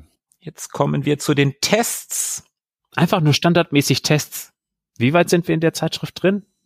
Das ist jetzt Seite 63. Also ich glaube, die können wir relativ schnell abhandeln, weil wir haben Mhm. ja in der letzten Folge, als wir darüber geredet haben, schon gesagt, dass wir davon wenig kennen. Ja. Als erstes kommen wir zu Rogue Squadron 3, Rebel Strike. Das neue Rogue Squadron ist mal wieder ganz großes Kino, heißt es hier. Mhm. Und ist es bestimmt, gab es auf dem Gamecube, das weiß ich. Ist bestimmt ein ganz großes Spiel, habe ich aber nie gespielt. Sieht doch richtig gut aus. Mhm. Ja, für die damalige Zeit, Hammer. Würde ich auch gerne mal spielen. Also ich glaube, ich habe eins von denen tatsächlich mir mal nachträglich für ein Gamecube gekauft. Seitdem ich weiß, dass die Wii meiner Freundin abwärtskompatibel ist, da habe ich mir naja, nicht mal eine Handvoll Gamecube-Games gekauft. Aber trotz alledem kann ich sie spielen. Na und ja, also die Rogue Squadron Serie wäre vielleicht tatsächlich mal sowas wie eine Ehrenrunde wert irgendwann mal. Den ersten Teil habe ich ein bisschen angespielt. Das hat Spaß gemacht. Ich glaube, das sind schon echt geile Spiele. Die sind auch von Factor 5, ne? Mhm. Ich meine, die haben Turrican gemacht. Als nächstes haben wir Prince of Persia. Ja, Reihe ist bekannt, ne? Ist bekannt, verbindet mich überhaupt nichts mit. Können wir eigentlich fast schon überspringen, oder? Ja, ich glaube, das nächste ist eher was für Philippe. Da schauen wir doch mal. Ein großartiges Spiel von Sega. Und das vermutet man erstmal nicht sofort, wenn man an F-Zero denkt. Eigentlich ein Original-Franchise von Nintendo. Mhm. Aber in der dritten Ausgabe, äh, quasi in der auserzählten Ausgabe für ein GameCube, hat sich Sega dafür verantwortlich gezeichnet. Und das ist wirklich gut gelungen. Also man hat so ein unglaubliches Geschwindigkeitsgefühl bei diesen Spielen, bei den F-Zero-Spielen. Und es wird mit jeder Konsolengeneration mehr. Sonst hat man manchmal Spiele, bei denen da irgendwo Fantasie-KMH-Zahlen in der Ecke stehen und man denkt sich, ja, nee, weiß nicht, mm -mm, fühlt sich nicht so an. Mhm. Aber da zieht's einem wirklich ein bisschen die Gesichtshaut äh, Richtung Hinterkopf, wenn man das spielt. Echt angenehme Steuerung, gute Spielprinzipe, äh, also gute Spielmodi. Die Reihe gibt's gar nicht mehr, oder? Nee, die Reihe gibt's tatsächlich nicht mehr da, also genau das, was ich meinte, auserzählt. Die, diejenigen, die bei Nintendo dafür verantwortlich sind, haben sich gedacht, wenn es da einfach nichts Neues zu hinzuzufügen gibt, wenn das Prinzip ausgeschöpft ist, sehen wir keinen Sinn darin, das nochmal neu aufzulegen. Aber gibt es da eine Story in dem Spiel? Nee, nicht eine Story, sondern eher das Prinzip. Das scheint mhm. ausgeschöpft zu sein. Bei Mario Kart haben sie die Möglichkeit, das Ganze noch abgedrehter zu machen und noch mehr verschiedene Fahrzeuge und noch mehr Power-Ups und noch mehr Kombinationen und andere Strecken. Mhm. Und das gibt das Prinzip anscheinend her, aber dieses über halsbrecherische Strecken knapp überm Boden mit 1500 kmh gleiten. Da kann man rechts und links nicht so viel Variation einbringen, weil es nicht zu diesem Geschwindigkeitsgefühl passt. Na, ich hätte jetzt gedacht, dass man das zumindest so einfach für jede neue Systemgeneration dann mal rausbringt, um die Kuh noch ein bisschen weiter zu melken, weil es ja technisch dann doch immer noch ein bisschen besser und geiler und schneller geht. Eigentlich schon, ne? Das wäre ja, zumal die ja. Zumal die Fans wollen das doch auch. Also ich lese das immer mal wieder. Nintendo bringt uns ein neues F-Zero. Also Und jeder kennt es, ne? Ja. Also das hat jetzt ja doch so einen Namen, dass ich sagen würde, das könnte man doch durchaus noch mitschleifen, auch wenn da vielleicht rechts und links nicht so viel möglich ist, aber so à la Mario Kart auf jeder, auf jedem System ein F-Zero könnte ich mir gut vorstellen. Einfach nur ein bisschen aufhübschen, das würde vielen ja schon reichen. Da müsste man ja, nicht genau. so viel Geld reinstecken und dann muss man nicht so viel Geld dafür verlangen. Ja das wäre schon okay. Also ja, und selbst, selbst wenn die alle sieben Jahre ein Vollpreisspiel raushauen und sagen, hey, hier ist das neue F-Zero, mhm. andere Strecken, mehr Strecken, geilere Grafik, mehr Fahrer. Äh, mhm. Wir haben uns noch eine neue Sache. Bei dem Spiel war das doch, dass du auch auf so Tubes gefahren bist. Das war schon bei Zero X. Okay. Auf dem N64. Okay, also da, da kann ich mich an, an, an Videos erinnern, dass ich das auch als ganz coole Idee wahrgenommen mhm. habe und warum nicht? Also ich würde mir für die Switch ein F-Zero kaufen. Also, Nintendo, wenn ihr das hört, auch da. Grüße gehen raus und bitte neues F-Zero X. Genau. Ist einfach über jeden Zweifel erhaben und äh, wer spielt heute noch Wipeout oder Extreme G oder Aero Gauge oder wie auch immer, kennt kein Mensch mehr. Also Wipeout kennt man noch irgendwie, weil es einfach die Sony-Entsprechung ist. Mhm. Aber abgesehen davon kommt das überhaupt gar nicht mehr an. F-Zero ist einfach eine Bank. Ja. Jack 2, Renegade. Ist das auch eine Bank? Das ist nämlich das nächste Spiel hier. Mm, also ich kenn's nicht. Tschüss. Weiter geht's. Weiter geht's. Ah, das ist was für euch beide hier. Ja, ich habe das vorhin so erwähnt. Ich habe das ganz gerne mal gespielt, aber welches ich da gespielt habe, kann ich auch gar nicht mehr sagen. Es geht um Tony Hawks Underground hier. Ob ich das gespielt habe oder irgendein anderes, keine Ahnung. Das war eher immer so ein Spiel, was in irgendwelchen WGs lief, was man dann mal eine Runde mitgezockt hat. Wie. Aber ich hänge da jetzt auch nicht großartig dran, kann da auch nicht viel zu sagen. Hm, das ist ja nicht so viel. Na gut. Nee. Also so ein bisschen Open Playground mäßig. Fahr rum, wo du Bock drauf hast. Mach ein paar nette Sachen, entdecke versteckte Areale im Level und dann war auch gut. Also darüber hinaus ging mein Ehrgeiz nie. Als nächstes die Werbung? Dino Crisis 3 kenne ich. Ja, auf jeden Fall. Also die Werbung sollte man mal ganz kurz, bevor wir weitergehen, erwähnen. Wir haben jetzt ja ein paar Werbungen übersprungen. Aber das hier, also das ist schon relativ heftig. Hier hängt in so einem ja, Weltraum, in so einem Raumschiff, hängt in der Luft. Scheinbar ist da die künstliche Schwerkraft ausgefallen und da hängt direkt vor der Kamera ein abgerissenes Ohr und ein bisschen weiter hinten eine abgerissene Hand in der Luft. Das ist schon relativ grafisch. Also ich finde es schon mhm. relativ krass. Und hier ist Werbung für Dino Crisis 3. Ich kenne das gar nicht. Also die Reihe Dino Crisis kennst du nicht? Nee, ehrlich gesagt nicht. Also vom Namen, vom Hören so, aber nee. Also gespielt habe ich das auch nie. Philipp, hast du das mal gespielt? Nee, gespielt nicht, nee. Also die ersten Teile waren so Resident Evil gegen Dinosaurier. Genau. Die Tanksteuerung mit vorgerenderten Hintergründen, Hm, aber man genau. wollte nicht so schlurfige Zombies haben, sondern den Spieler noch mehr in Bedrängnis bringen und ihm noch mehr abverlangen mit den lustigen Velociraptoren, Mhm. ohne dass man sich in einer Küche verstecken konnte. Äh, ja, Dino Crisis 3, die Gra Werbung finde ich echt krass. Hätte, hätte mich damals, glaube ich, also die ist schon edgy, ne? Also das ist schon 90er oder ja, Nullerjahre. Die ist schon für Feinschmecker. so, wühlen wir uns weiter durch den Spieleberg. Da sind wir wieder in Richtung Pile of Shame unterwegs. Beyond Oh ja. Good and Evil.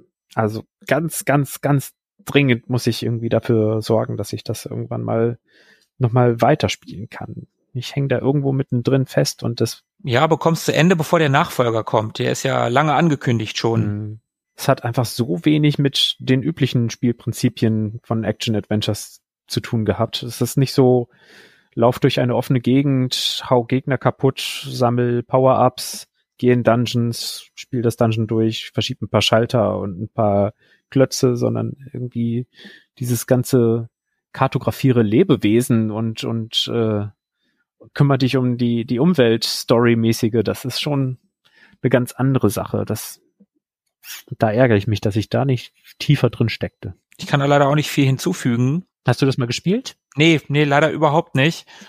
Das ist auch sowas, das kam ja damals nur für Konsole. Ich glaube, auf der Xbox kam das, ne? Und ich weiß nicht, kam es auch auf der Playstation? Ja. PS2, ja, genau, gab's das auch. Aber wie ich am ersten Teil auch schon gesagt habe, das ist komplett an mir vorbeigegangen damals, weil ich ja da keine Konsole hatte und ist halt ein Klassiker, ne? Also das auf jeden Fall und das gehört auf jeden Fall mal nachgeholt. Warum hat das eine Wertung von 6 von 10?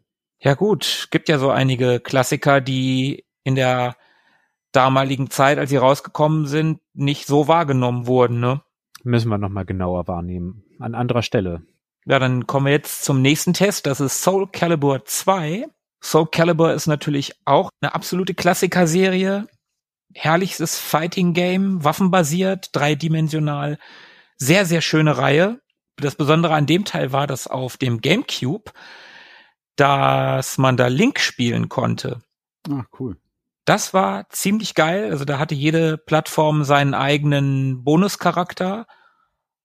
Auf der PlayStation war das Heihachi aus der Tekken-Reihe.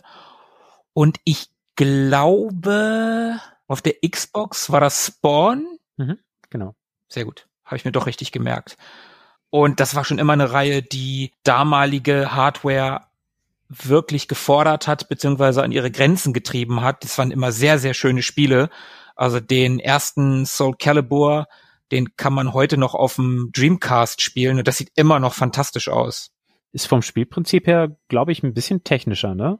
Ja, ja, es ist, geht eher in so eine langsamere Richtung wie so ein, also eher wie ein Tekken als wie ein Street Fighter, sagen wir mal so. Okay. Halt waffenbasiert. Und es gibt halt, klar, wie, wie in jedem dieser Spiele, schnelle Kämpfer, langsame Kämpfer. Ich habe den, ich weiß gar nicht mehr, auf der 360, den vierten Teil, glaube ich, oder was der fünfte? Ich weiß es gerade nicht. Den habe ich sehr viel und sehr gerne gespielt. Also es ist eine coole Reihe, definitiv. Aber ich bin ja eh so ein Fighting Game Fan, obwohl ich nie wirklich gut war in Fighting Games. Aber das ist trotzdem ein cooles Spiel. Also die Reihe ist cool. Soul Calibur Mhm. 2 wird da keine Ausnahme sein. Das wird auch ein gutes Spiel sein. An nächster Stelle ein Spiel, das ich gar nicht so richtig kenne, Beautiful Joe, aber mit einer interessanten Frage. Hat 2D ausgedient? Ich glaube nicht. ich glaube auch nicht. Ja, so war das damals, Anfang der Nullerjahre, wo alles 3D sein musste. Ja, das stimmt wohl. Pro Evolution Soccer 3 haben wir hier als nächstes. Ja, Noch aus Zeiten, als sie keine Lizenzen hatten. stimmt. Da steht Herr Kalm im Tor der deutschen Mannschaft. Und Herr Rivaldo spielt hier mit. Mhm. Ja, gut. Ich habe mit PES überhaupt nichts am Hut, habe ich nie gespielt. Kann ich nichts zu sagen. Ich, wenn ich Fußball gespielt habe, habe ich immer FIFA gespielt. Geht mir genauso. Also ist eine immer eine ziemlich gute Serie gewesen, glaube ich, die immer sehr simulationslastig war und nicht so actionlastig wie FIFA zwischendurch mal. Da fehlte zu Beginn immer noch die Lizenz, die ist dann irgendwann auch dazu gekommen, aber die kommen gegen EA und FIFA einfach nicht an. Also einfach nur von der von der Strahlkraft her. Mhm. Spielerisch bestimmt, grafisch vielleicht nicht ganz, aber bestimmt auch einigermaßen. Es ist einfach der Name. Aber wer da mehr wissen will, der hört am besten unsere Fußballfolge aus dem vergangenen Sommer. Nicht, dass wir da groß über Pro Evolution Soccer gesprochen haben, aber über Fußballspiele im Allgemeinen. Ganz genau, ist auf jeden Fall eine sehr gute Idee, die zu hören. Mhm. Vielleicht bringen wir ja irgendwann mal eine Rennspielfolge raus. Aber das wäre was für dich, ne? Das Aber wie kommst du da jetzt gerade drauf? Ich kann Das mir das überhaupt nicht erklären. Also auch der nächste Test, der hat ja im Prinzip gar nichts, doch eigentlich, nee, egal, erzähl einfach. Colin McRae Rally 04. Ich kenne aus erster Hand nur die ersten beiden Colin McRaes und das hat einfach nur Spaß gemacht. Da hat man richtig den Wagen gefühlt, wie er auf Schotter, Schlamm, Sand rumgerutscht ist. Das war nicht so ein, man schlägt hart ein und drückt auf die Bremse und äh, driftet bei 300 kmh um äh, Kilometer weit um eine Kurve, sondern es war wirklich sowas wie ein Fahrgefühl. Aber zu 04, also zu McRae 04 kann ich leider nichts sagen. Sieht aber für die Zeit auch recht hübsch aus. Mhm. Könnte man mehr falsch machen. Ja, ich glaube, mit dem nächsten Spiel könnte man mehr falsch machen. Das sieht nämlich gar nicht so hübsch aus. Nee. Dogs Life, die PS2 ist auf den Hund gekommen, aber warum erst jetzt? Das ist ein, ja, man spielt einen Hund, ne? Hundesimulation. Eine Simulation, ja? Einer der Entwickler, die nach ihren Visionen der nächsten 15 Jahre gefragt wurden, der ist der dafür verantwortlich für dieses Spiel. Ach, ja, stimmt. Der erzählte was von äh, Wahrnehmen der Mimik und Gestik des Spielers und freie Interaktion, glaube ich. Ich glaube, der war das. Na gut, an dem Spiel sieht man, wie Unrecht er hatte. es stellt auf jeden Fall Konventionen auf den Kopf, wenn man sich durch die Gegend riechen kann und da ganz andere, ja, grafische Darstellung von, von Sinn und Bedeutung in, in Leveln zu sehen bekommt. Also nicht einfach nur, keine Ahnung, HP-Zahlen über Gegnern, die äh, runtergeprügelt werden oder so, sondern verschiedene Geruchsfährten in, in bunten Wolken, die man da zuschalten kann. Ich meine, grundsätzlich eine, eine Tiersimulation, sowas gab es doch da, damals bis dahin auch nicht, oder? Noch gar nicht. Also heutzutage, klar, Ziegensimulationen und so weiter. Hm. Aber für 2003 ist das schon ziemlich äh, avantgardistisch. Na, ich weiß. Ja, Ich kenne es trotzdem nicht. Und Nee, ich auch nicht. Und und diese diese Ansicht, also ich habe wann wann war Alien vs Predator das Spiel, das erste, also da kann ich mich noch dran erinnern, da gab es auch so eine Sicht, wenn man das Alien gespielt hat, wo man auch verschiedene Ansichten hatte und bei bei irgendeinem Spiel war das Fable, da konnte man auch in der in der Sicht eines Hundes auch so einer Fährte folgen, Ein paar Jahre später gab es das in Twilight Princess auch. Hm. Mhm. Also ich weiß nicht, wie neu die Idee war, aber verschiedene Sichten und wie, wie, ja, wie setzt man sowas um in einem sehr visuellen Medium? Ja, interessant, aber mehr als eine Randnotiz. Das Spiel ist nicht in die Geschichte eingegangen. vielleicht kommt das noch. Hm, Ich glaube nicht. Ich glaube, ähnliches Schicksal teilt das nächste Spiel. Das ist Amped Teil 2. Ja, und wir sind wieder sehr in den, in den Nullerjahren, ne? Absolut. Snowboard-Simulation, also Tony Hawks im Schnee so ein bisschen. Ich kenne 1080 von Nintendo, ich kenne SSX, ich kenne Cool Borders und damit kenne ich, glaube ich, schon relativ viele Snowboard-Spiele, wenn man bedenkt, dass wir 2021 haben und ich kein gutes Gedächtnis habe. Aber Amped? Was? Klingt so, als sollte man einfach drüber hinwegsehen und zum nächsten Titel rüber wandern. Rainbow Six 3. Ein Teil davon habe ich schon mal gespielt, aber nicht den dritten, ich glaube den ersten. Ich kenne noch nicht mal eins und zwei. Was soll ich denn zu drei sagen? Tja, ist halt ein Taktik-Shooter, ne? Gehörte zu den ersten, bei denen man aus einer Ego-Perspektive heraus die anderen Teammitglieder so quasi mit Wegmarken ein bisschen anleiten konnte, was sie, wo sie hingehen sollten, was sie tun sollten. Viel früher als Rainbow Six gab's das, glaube ich, gar nicht. Und es basiert auf der bewährten Unreal 2 Engine. Unreal 2, alter Schwede. Das ist lange her. Hm. Ich meine, jetzt kommt die Unreal 5 Engine, ne? Äh, ja, 4 ist jetzt ja heute, so heutzutage absoluter Standard und äh, die ersten Spiele kommen bald mit der 5er Engine. Also Unreal 2, alter Schwede. Das ist lange her. damals gab's noch Voodoo-Grafikkarten, glaube ich. Oh Mann. Oh ja, jetzt kommen wir als nächstes zum Schnelldurchlauf an Games. Dann machen wir das auch schnell. Da kommen wir nämlich zu SSX3. Das hat Philippe gerade schon genannt. Also die SSX-Reihe auf jeden Mhm. Fall. Time Crisis 3, Advanced Wars, Voodoo Wins, Italian Job, Conflict Desert Storm 2, Tiger Woods, PGA und Ghost Hunter. Kennt irgendwer irgendwas davon? Ich kenne nur Tiger Woods PGA Tour. Das habe ich tatsächlich genauso, wie es hier steht, gemütlich an einem winterlichen Sonntagnachmittag mit einem Kumpel ein paar Bälle abschlagen. Genauso habe ich es damals gehandhabt mit meinem Freund Malte. Schöne Grüße. Haben wir sehr gerne auf der Xbox gezockt. Aber nee, von den restlichen Spielen kenne ich kein einziges. Tja, also SSX und Time Crisis kenne ich immerhin noch namentlich. Time Crisis 1 und 2 habe ich gern gespielt an Automaten. Das hat immer Spaß gemacht. Das waren doch so Lightgun-Shooter, oder? Hm? Genau. Ach, ich würde auch gerne mal einen Lightgun-Shooter spielen. Mit Pneumatikpistolen, mit Rückstoß. Oh, die Dann, und dann kann man Uzis aufsammeln und dann Oh, kann cool. man einmal so komplett über den Bildschirm brettern. Teilweise war das so? Ja, doch. Da gab's äh, auch welche mit mit Pedalen, so dass man äh, auf das Pedal trat, um schießen zu können und vom Pedal runterging, um in Deckung zu gehen und nachzuladen. Mhm. Also schöne Mechanik und das war echt launig und hat unglaublich viele Münzen gefressen. Man hatte schnell Erfolgserlebnisse, wurde aber auch schnell um die Ecke gebracht und dachte sich, oh geil, das schaffe ich gleich nochmal weiter. Ich merke mir einfach, wo, von wo die Leute um die Ecke gucken und, und dann ziele ich nochmal genau und dann, ah, das wird schon. Ja. 20 Euro später. Aber sonst, nee, sagt mir keins davon was. Weiterer Schnelldurchlauf. Oh ja, NBA Jam, Secret Weapons over Normandy, Buffy, Chaos Bleeds und Gladius. Naja, NBA Jam kennt man, glaube ich, so vom Namen mindestens. Irgendein NBA Jam hat man schon immer gespielt, ja. Aber das hier ist ja scheinbar kein gutes NBA Jam. Also das hat ja nur vier von zehn Punkten. Das Ja, und NBA Jam ist ja ein absoluter Klassiker. Ja. Philippe, haben wir nicht mal NBA Jam zusammen gespielt? Mhm, haben wir. Ja, meine ich, ne? Das hat auch richtig Bock gebracht. Das war richtig witzig. Da mussten wir uns auch so ein bisschen reinfuchsen. Und so ein bisschen war das auch, dass man sich in die Statistiken reinlesen sollte, um zu raffen, wie äh, verletzt ist zum Beispiel so ein Spieler. Aber Mhm. dann ging das ganz klar. Secret Weapons over Normandy erinnert mich an Secret Weapons of the Luftwaffe. ja. Da gab's mal so einen Schinken auf dem Amiga. Kenne ich aber nicht. Und auch die anderen Buffy und Gladius. Nie gehört. Nee, ich bin da auch raus. Ich bin am rausesten. Na dann können wir noch mal weiterblättern. Genau.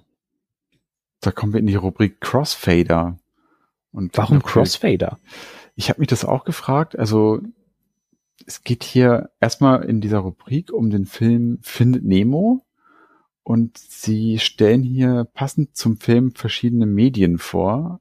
Den Film, ein Lexikon zum Film, irgendeine Begleit-DVD und noch irgendwelche anderen Sachen. So ganz hat sich mir die, die Idee hinter dieser Rubrik nicht erschlossen. Aber es geht irgendwie um Findet Nemo, was ja auch ein, ein Kind dieser Zeit ist und über den man auf jeden Fall mal kurz sprechen könnte. Ist ein fantastischer Film. Immer noch einer der besten Pixar-Filme, finde ich. Hm, Ganz so weit würde ich nicht gehen, aber der ist schon sehr gut. Und für, für damals natürlich auch einfach Wahnsinns-Impact gehabt. Ja, das, das äh, ist unbestreitbar. Also so eine Fülle an, an, an Details und Farben und, und Witz und ja, keine Ahnung. Das hatte man, glaube ich, zuvor selten gesehen. Ich hab mich eingetintet.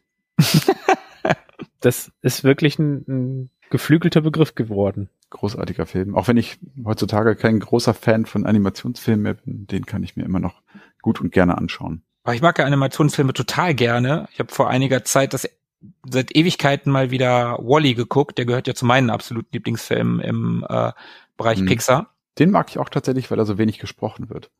Ja, gerade in der ersten Hälfte wird ja Mhm. gar nicht gesprochen. Das ist so toll. Also Denn was mich total nervt irgendwie mittlerweile sind diese überdrehten Charaktere, die von irgendwelchen bekannten Synchrongrößen gesprochen werden und die dann alle ganz, ganz witzig sind und plötzlich bayerisch sprechen oder, oder was weiß ich wie. Also mich, mich nervt es mittlerweile, so dieser, dieser Stil, der sich da so etabliert hat. Harpe Kerkeling und Christoph Maria Herbst sprechen. Ja, ja, genau. Also es war bei Nemo irgendwie noch neu und irgendwie von daher auch ganz cool, aber ich ertrag das nur noch schlecht. Aber Harpe Kerkeling hat in äh, Kung Fu Panda den Po doch ganz gut gesprochen. Ja, die sprechen den auch alle fantastisch, aber ich mag diesen, diesen Witz irgendwie nicht, dieses Überdrehte und oh, weiß nicht. Ich find's, ja, weiß nicht, ich habe mich irgendwie satt gesehen. Dann guck dir mal auf Disney Plus aktuell Soul an. Das ist ein sehr, sehr, sehr schöner Film. Wirklich ein sehr, sehr schöner, moderner Film über einen Musiker, Schrägstrich Musiklehrer, der stirbt. Ach, da habe ich den Trailer gesehen sogar, stimmt. Das ist also ein ganz toller Film. Richtig, richtig gut. Da hat Pixar wirklich wieder abgeliefert. Apropos Pixar, und damit ging das ja auch los so ein bisschen mit Nemo, das war ja auch einfach so der Goldstandard. Ne? Also ein Pixar-Film war natürlich auch gleichzeitig etwas, was, was Qualität bedeutete. Ne? Das mhm. war einfach ein hervorragender Film so. Und von da an gab es dann ja auch irgendwie etliche andere Studios, die sich dann in 3D-Animationsfilmen versucht haben, was ja auch geklappt hat teilweise. Es gab ja dann auch viele andere gute Filme, die nicht von Pixar waren und die auch echt hübsch aussahen. Mhm. Aber ich glaube, ja, Pixar hat somit Nemo wirklich seinen Ruf besiegelt, ne?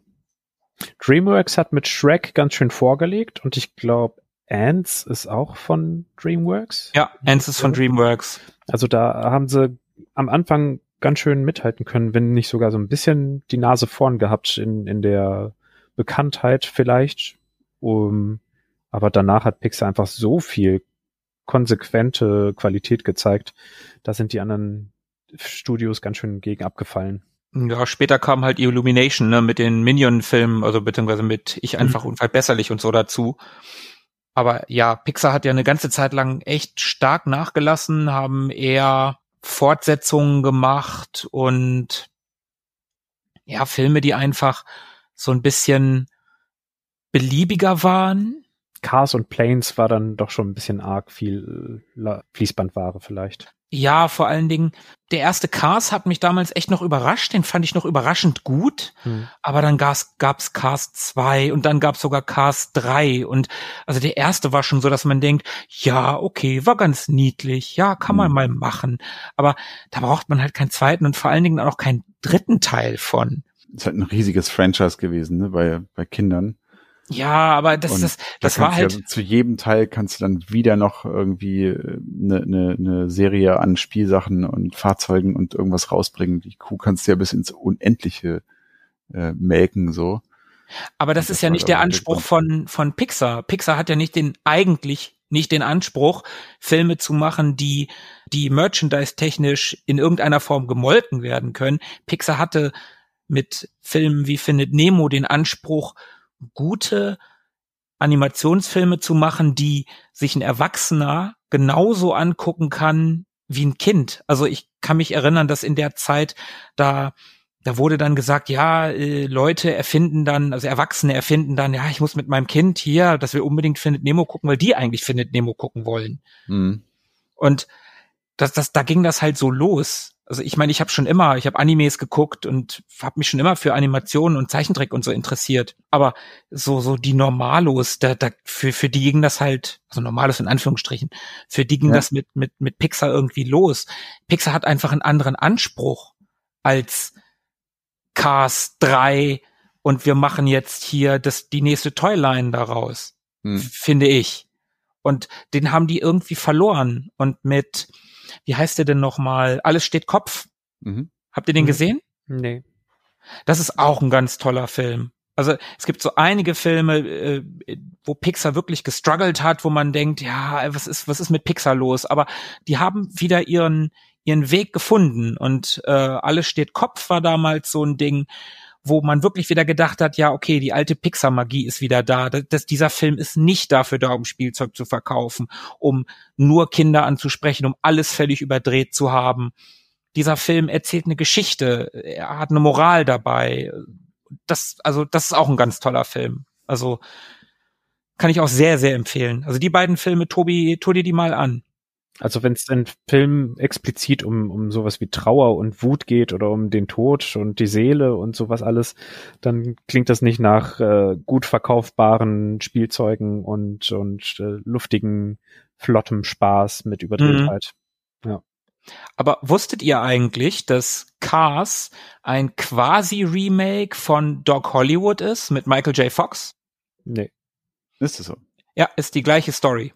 Also außer dass Doc Hollywood halt kein Rennfahrer, sondern Arzt ist. Aber ansonsten ist es schon eine sehr, sehr ähnliche Story. Nächste Rubrik. Around the World, Kämpfer und Kicker. Worum geht's hier? Mhm. Die USA und Japan sind beiden, sind die beiden großen Spielemärkte und folgen ganz eigenen Gesetzen und Geschmäckern. Schon mal was von Winning Eleven 7 gehört? Unsere Korrespondenten klären auf. Also ich nicht. Ich auch nicht. Da ist ein Bild von Elvis und ein Anime-Mädel. Spricht mich beides überhaupt nicht an. Von daher hätte ich nichts dagegen weiterzugehen. Ich jetzt auch nicht. Philippe? Wir können gern weitergehen. Das klingt nach sehr viel Klein-Klein im Text und nicht mehr so relatable für uns hier heutzutage. Ja, dann kommen wir jetzt zur Rubrik vom Fach. Es geht hier um das Polygon. Du willst mitreden, wenn andere fachsimpeln. Kein Problem. Wir erklären in jedem Heft einen Videospiel-Fachbegriff und zwar so, dass es jeder kapiert. Das finde ich doch ganz nett. Das finde ich eine nette Rubrik. Und hier wird halt das Polygon erklärt. Ein schöner Service. Ich glaube, wir brauchen es nicht erklären. Nein, wir spielen ja keine Spiele mit Polygonen. Wir benutzen Sprites. Gehen wir auch hier weiter.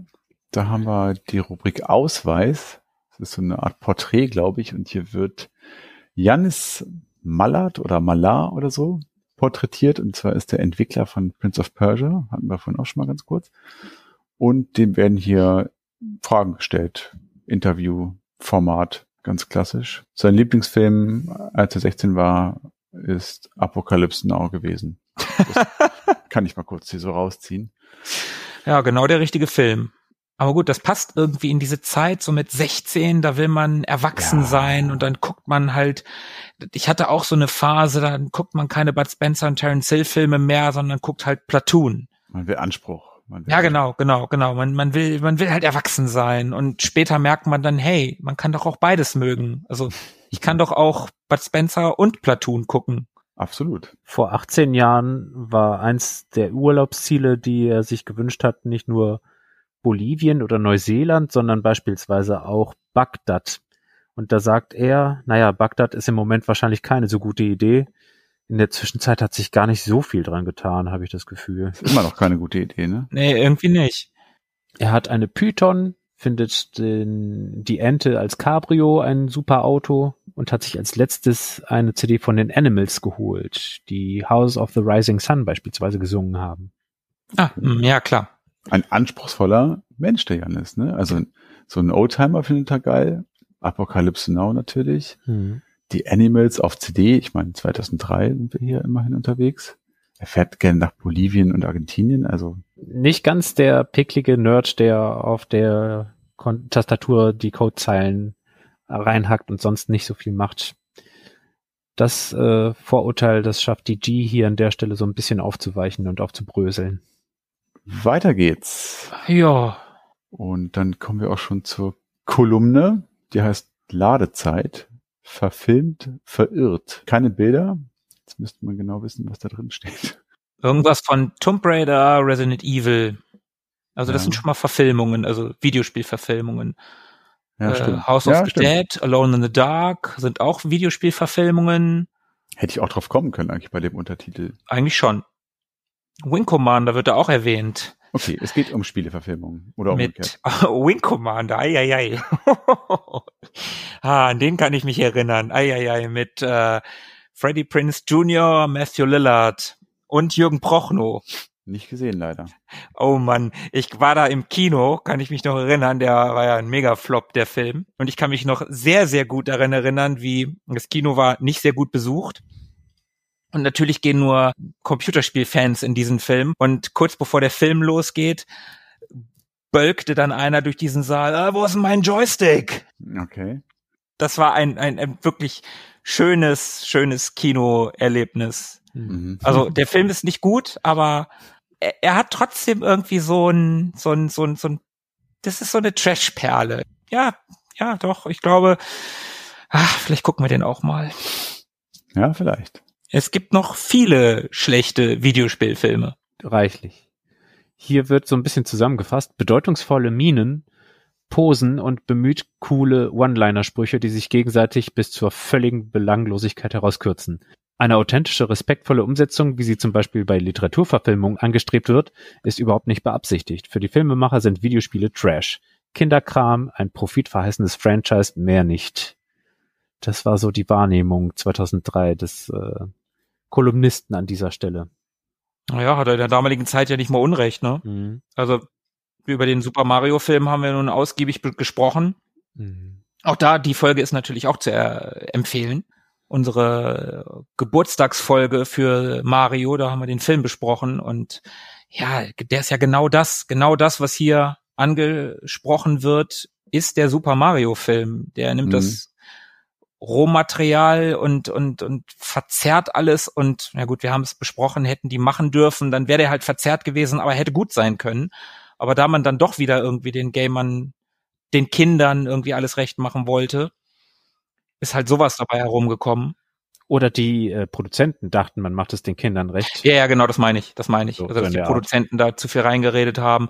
Und wenn man sich die Tomb Raider Filme und auch die Resident Evil Filme, ja, also die Resident Evil Filme sind für mich so ein Guilty Pleasure. Ich mag die eigentlich ganz gerne, auch wenn die schlecht sind.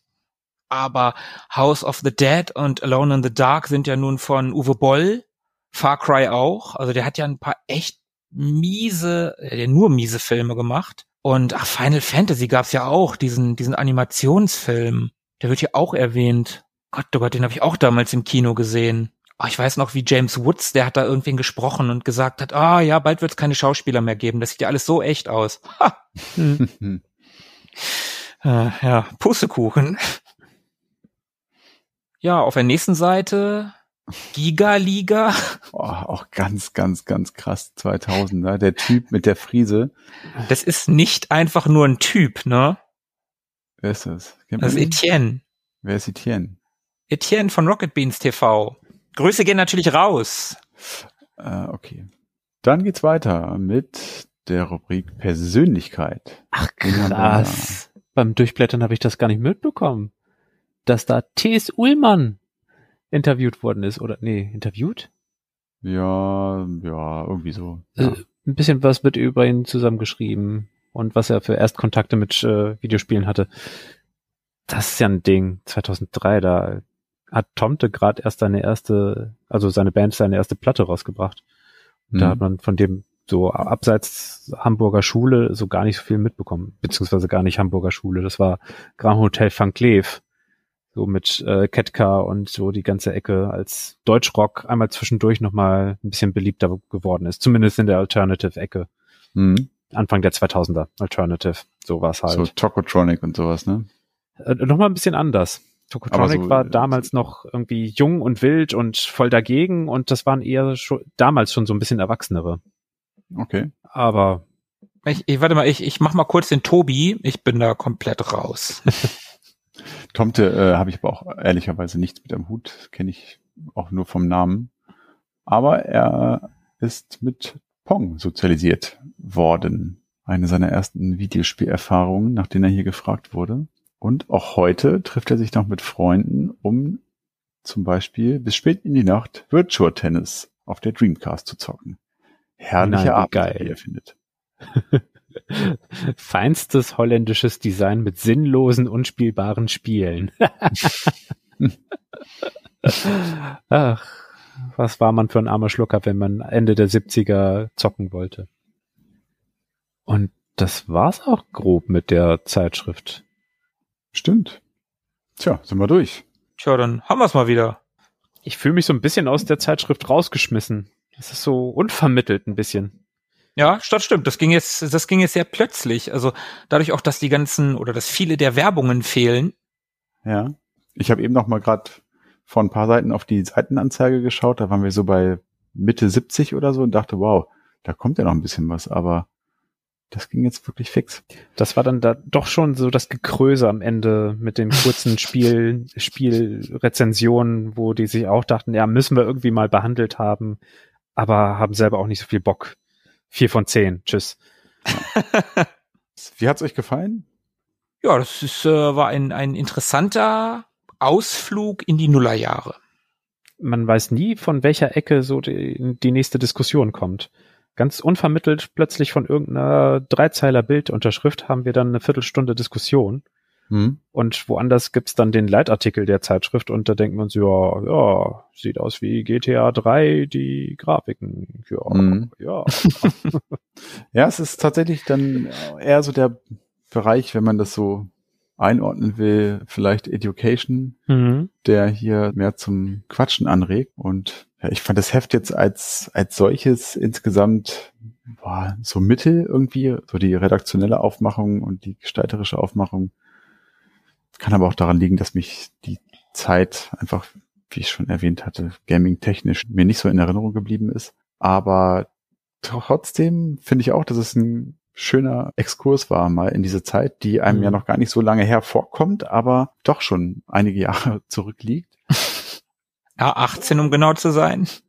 Und die durchaus, und das habe ich ja in, der, in dem ersten Teil auch schon erwähnt, äh, so seinen eigenen Stil hatte, von dem man zu der Zeit und kurz nach der Zeit immer gar nicht so richtig wusste oder sich gefragt hat, hm, wie würde man diesen Stil wohl gemessen an den 80ern oder 90ern zum Beispiel später mal irgendwie einordnen oder erklären oder woran kann man da diesen Stil erkennen? Das kann man so mittlerweile schon ganz gut, finde ich. Hm. ja, mit ein bisschen Distanz kriegt man das ganz gut hin, ja. Ja, vor allen Dingen, du sagtest es gerade, Tobi, äh, dass das einem noch nicht so lange hervorkommt. Aber gerade im Bereich der Technik, da sieht man halt, wie lange das eigentlich schon her ist. Das ist technisch gesehen ja wirklich Äonen her. Man Ja. google einmal ein Bild vom Siemens SL55.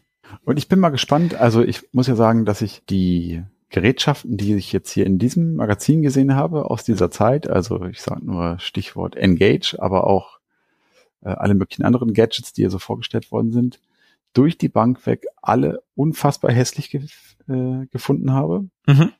Und im Gegensatz dazu alle Konsolen aus den 80ern und 90ern alle unfassbar hübsch finde. Also wenn ich so an das NES, das Super Nintendo, den Mega Drive, den Game Boy denke, das sind ja alles irgendwie schöne und aus meiner Sicht irgendwie halbwegs ästhetische Dinge. Bin mal gespannt, wie man das so in 10, 20 Jahren sieht, ob man dann vielleicht da auch nochmal einen anderen Blick für hat. Aus heutiger Sicht hoffe ich, dass diese Ära wirklich ein echter Ausrutscher gewesen ist und dass es nicht wiederkommt. Ich habe da so eine Arbeitstheorie, dass äh, da sagen wir mal die Ästhetik von Musikvideos und Musikfernsehen beispielsweise so richtig aufgedreht hat und äh, Mainstream geworden ist, dass sich das immer öfter wiedergefunden hat in knalligen Farben und schnellen Schnitten und so. Und dass beispielsweise diese Überladenheit sich in den Designs von einem Nokia Engage wiedergefunden hat, was ganz wild und zerschnitten aussieht mit zigtausend Tasten. Und auch diese Verwirrung, die bei mir immer bleibt, wenn ich durch die G blättere und denke, was für ein, äh, was für eine Rubrik ist das gerade? In, in welchem Kapitel sind wir jetzt? Und was hat das Mhm. damit zu tun? Und das, wo, wo ist die Überleitung? Ach ja, das ist dieses so Schnitt, Schnitt, Schnitt, alles ganz schnell und alles ganz überladen Hm. dass das alles irgendwie so zusammengehört und eine Ästhetik sein soll. Und da hätte ich auch nichts dagegen, wenn das erstmal eine ganze Weile braucht, bis es wiederkommt. Ja, ich habe auch das Gefühl, dass, dass vielleicht so Sachen, wenn sie einen gewissen Stand erreicht haben, das Zeug dazu haben, auch zu bleiben. Also diese Sachen, die jetzt so in den frühen Nullern ja passiert sind, da hat man sich auch viel ausprobiert. Und da waren viele Sachen noch neu, gerade so in, in diesem Bereich von, von Technik und so weiter. Und auch so die ersten Smartphones und so weiter, das sah ja auch alles noch ein bisschen anders aus. Und mittlerweile hat sich ja so ein, ein Bild etabliert, was jetzt auch einfach so geblieben ist. Ne? Da haben sich dann Standards entwickelt, die dann zwar dazu führen, dass alles recht ähnlich aussieht, aber vielleicht ja auch aus einem guten Grund, nämlich dem, weil es gut funktioniert. Und vielleicht, wenn sich Dinge irgendwie bis zu einem gewissen Punkt zu Ende entwickelt haben, bleiben sie dann auch und überholen sich nicht selbst. Wir schauen immer mal wieder vorbei und vielleicht gibt's ja die eine oder andere G-Ausgabe, die dann ein bisschen erwachsener geworden ist und ein bisschen ausgereifter, sich ein bisschen gesetzt hat. Bis dahin, lasst uns gerne wissen, wie es euch gefallen hat, dieser kleine Ausflug in die nicht ganz so ferne Vergangenheit. Und ja. Ja, jetzt haben wir's wirklich. Dann vielen Dank fürs Zuhören und vielleicht nochmal kurz die Erinnerung. Wir freuen uns über Reaktionen, Kommentare, äh, Lob, Gesänge und Huldigungen zu erreichen über die üblichen Kanäle auf Instagram, Twitter oder über unsere Website und natürlich auch sehr gerne als Bewertung bei iTunes. Genau, und dann hören wir uns in zwei Wochen wieder und dann bleibt nur noch zu sagen, macht's gut, bleibt am Drücker. Bis dann, ciao. Ciao. Ciao. Mögen die Retro Boys mit euch sein. Immer.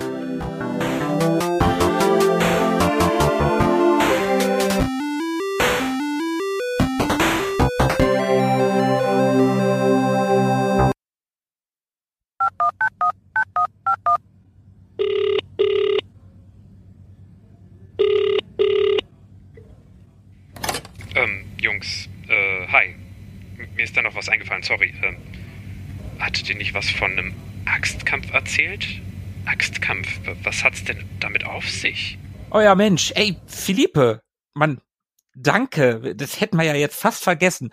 Axtkampf, ja, was hat's denn damit auf sich? Tobi, ich glaube, das war ein Leidensweg deinerseits. Nein, ich glaube es nicht nur, ich weiß es noch sehr genau, denn ich war daran ja nicht unbeteiligt, sag ich mal. Ja, das stimmt. Der Axtkampf, also damals in der guten alten Zeit, als man noch LAN-Partys gefeiert hat, beziehungsweise Netzwerkaktionen, wie wir es genannt haben. Ja, Wir hatten ja haben. keine Ahnung. Zu Zeiten, als man noch seine Rechner irgendwie zu Kumpels geschleppt hat und dann zu fünft im Kinderzimmer gesessen hat. Da haben wir früher sehr gerne Quake gespielt. Ich weiß gar nicht, ob es Quake 1 war oder 2. Eins. Okay. Zumindest hat man da ja diese Standardwaffe, diese Axt. Und ich hatte immer Bock, so ein schönes, ja, so ein Axtkampfduell zu machen. und habe immer rumgefragt, Mensch, wir hatten Lust, Axtkampf zu machen. Lass uns mal treffen an der und der Stelle. Und dann haben natürlich alle gesagt, ja, ja, Tobi, ja, ja, klar. Wir treffen uns da. Schönen Axtkampf, ja, ja. Ja, und dann haben wir uns da getroffen und, naja, der Einzige, der eine Axt in der Hand hatte, war ich. Ja, ja, aber der, der, der, der Witz an der Sache ist, dass Tobi ja nicht etwa daraus gelernt hat, dass er dann erschossen wurde. Nein, nein. Äh, es war dann eher so, dass, also ich kann mich daran erinnern, dass ich das diverse Male gemacht habe. Nee, nee, Tobi, jetzt wirklich. Jetzt, jetzt machen wir Axtkampf. Ja, okay, ja, ja, ich, ich bin gleich da. Ja. Und dann hat man da wieder mit der, mit der Chain Gun unter dem, äh, unter der Treppe gewartet und Tobi kam um die Ecke und war das nicht eine Nailgun? Äh, meine ich ja, Tulli, ja, genau, die Nail Gun. Hast du recht, nicht Chain Gun. Und dann hat der Nächste gesagt, ja, Tobi, aber ich, ich, ich mach's wirklich. Nee, nee, jetzt habe ich auch keine Lust mehr. Ja, doch, Tobi, wirklich. Ja, okay. Und dann ist er doch wieder losgelaufen. Ja, das. Voll gemein. Immer wieder darauf reingefallen. Aber heutzutage wäre ich schlauer. Hm, vielleicht spielen wir mal, vielleicht spielen wir ja mal wieder eine Runde Quake. Ja, mal sehen. Dann machen wir Axtkampf, Tobi, wirklich. Aber diesmal wirklich. Ja, echt? Ja. Juhu. Ja, das äh, war jetzt unsere kleine Anekdote zum Axtkampf. Dann haben wir es jetzt ja wirklich. Ja, danke nochmal an Philippe, dass er uns extra nochmal angerufen hat. Dann bis dann. Bis bald. Ciao.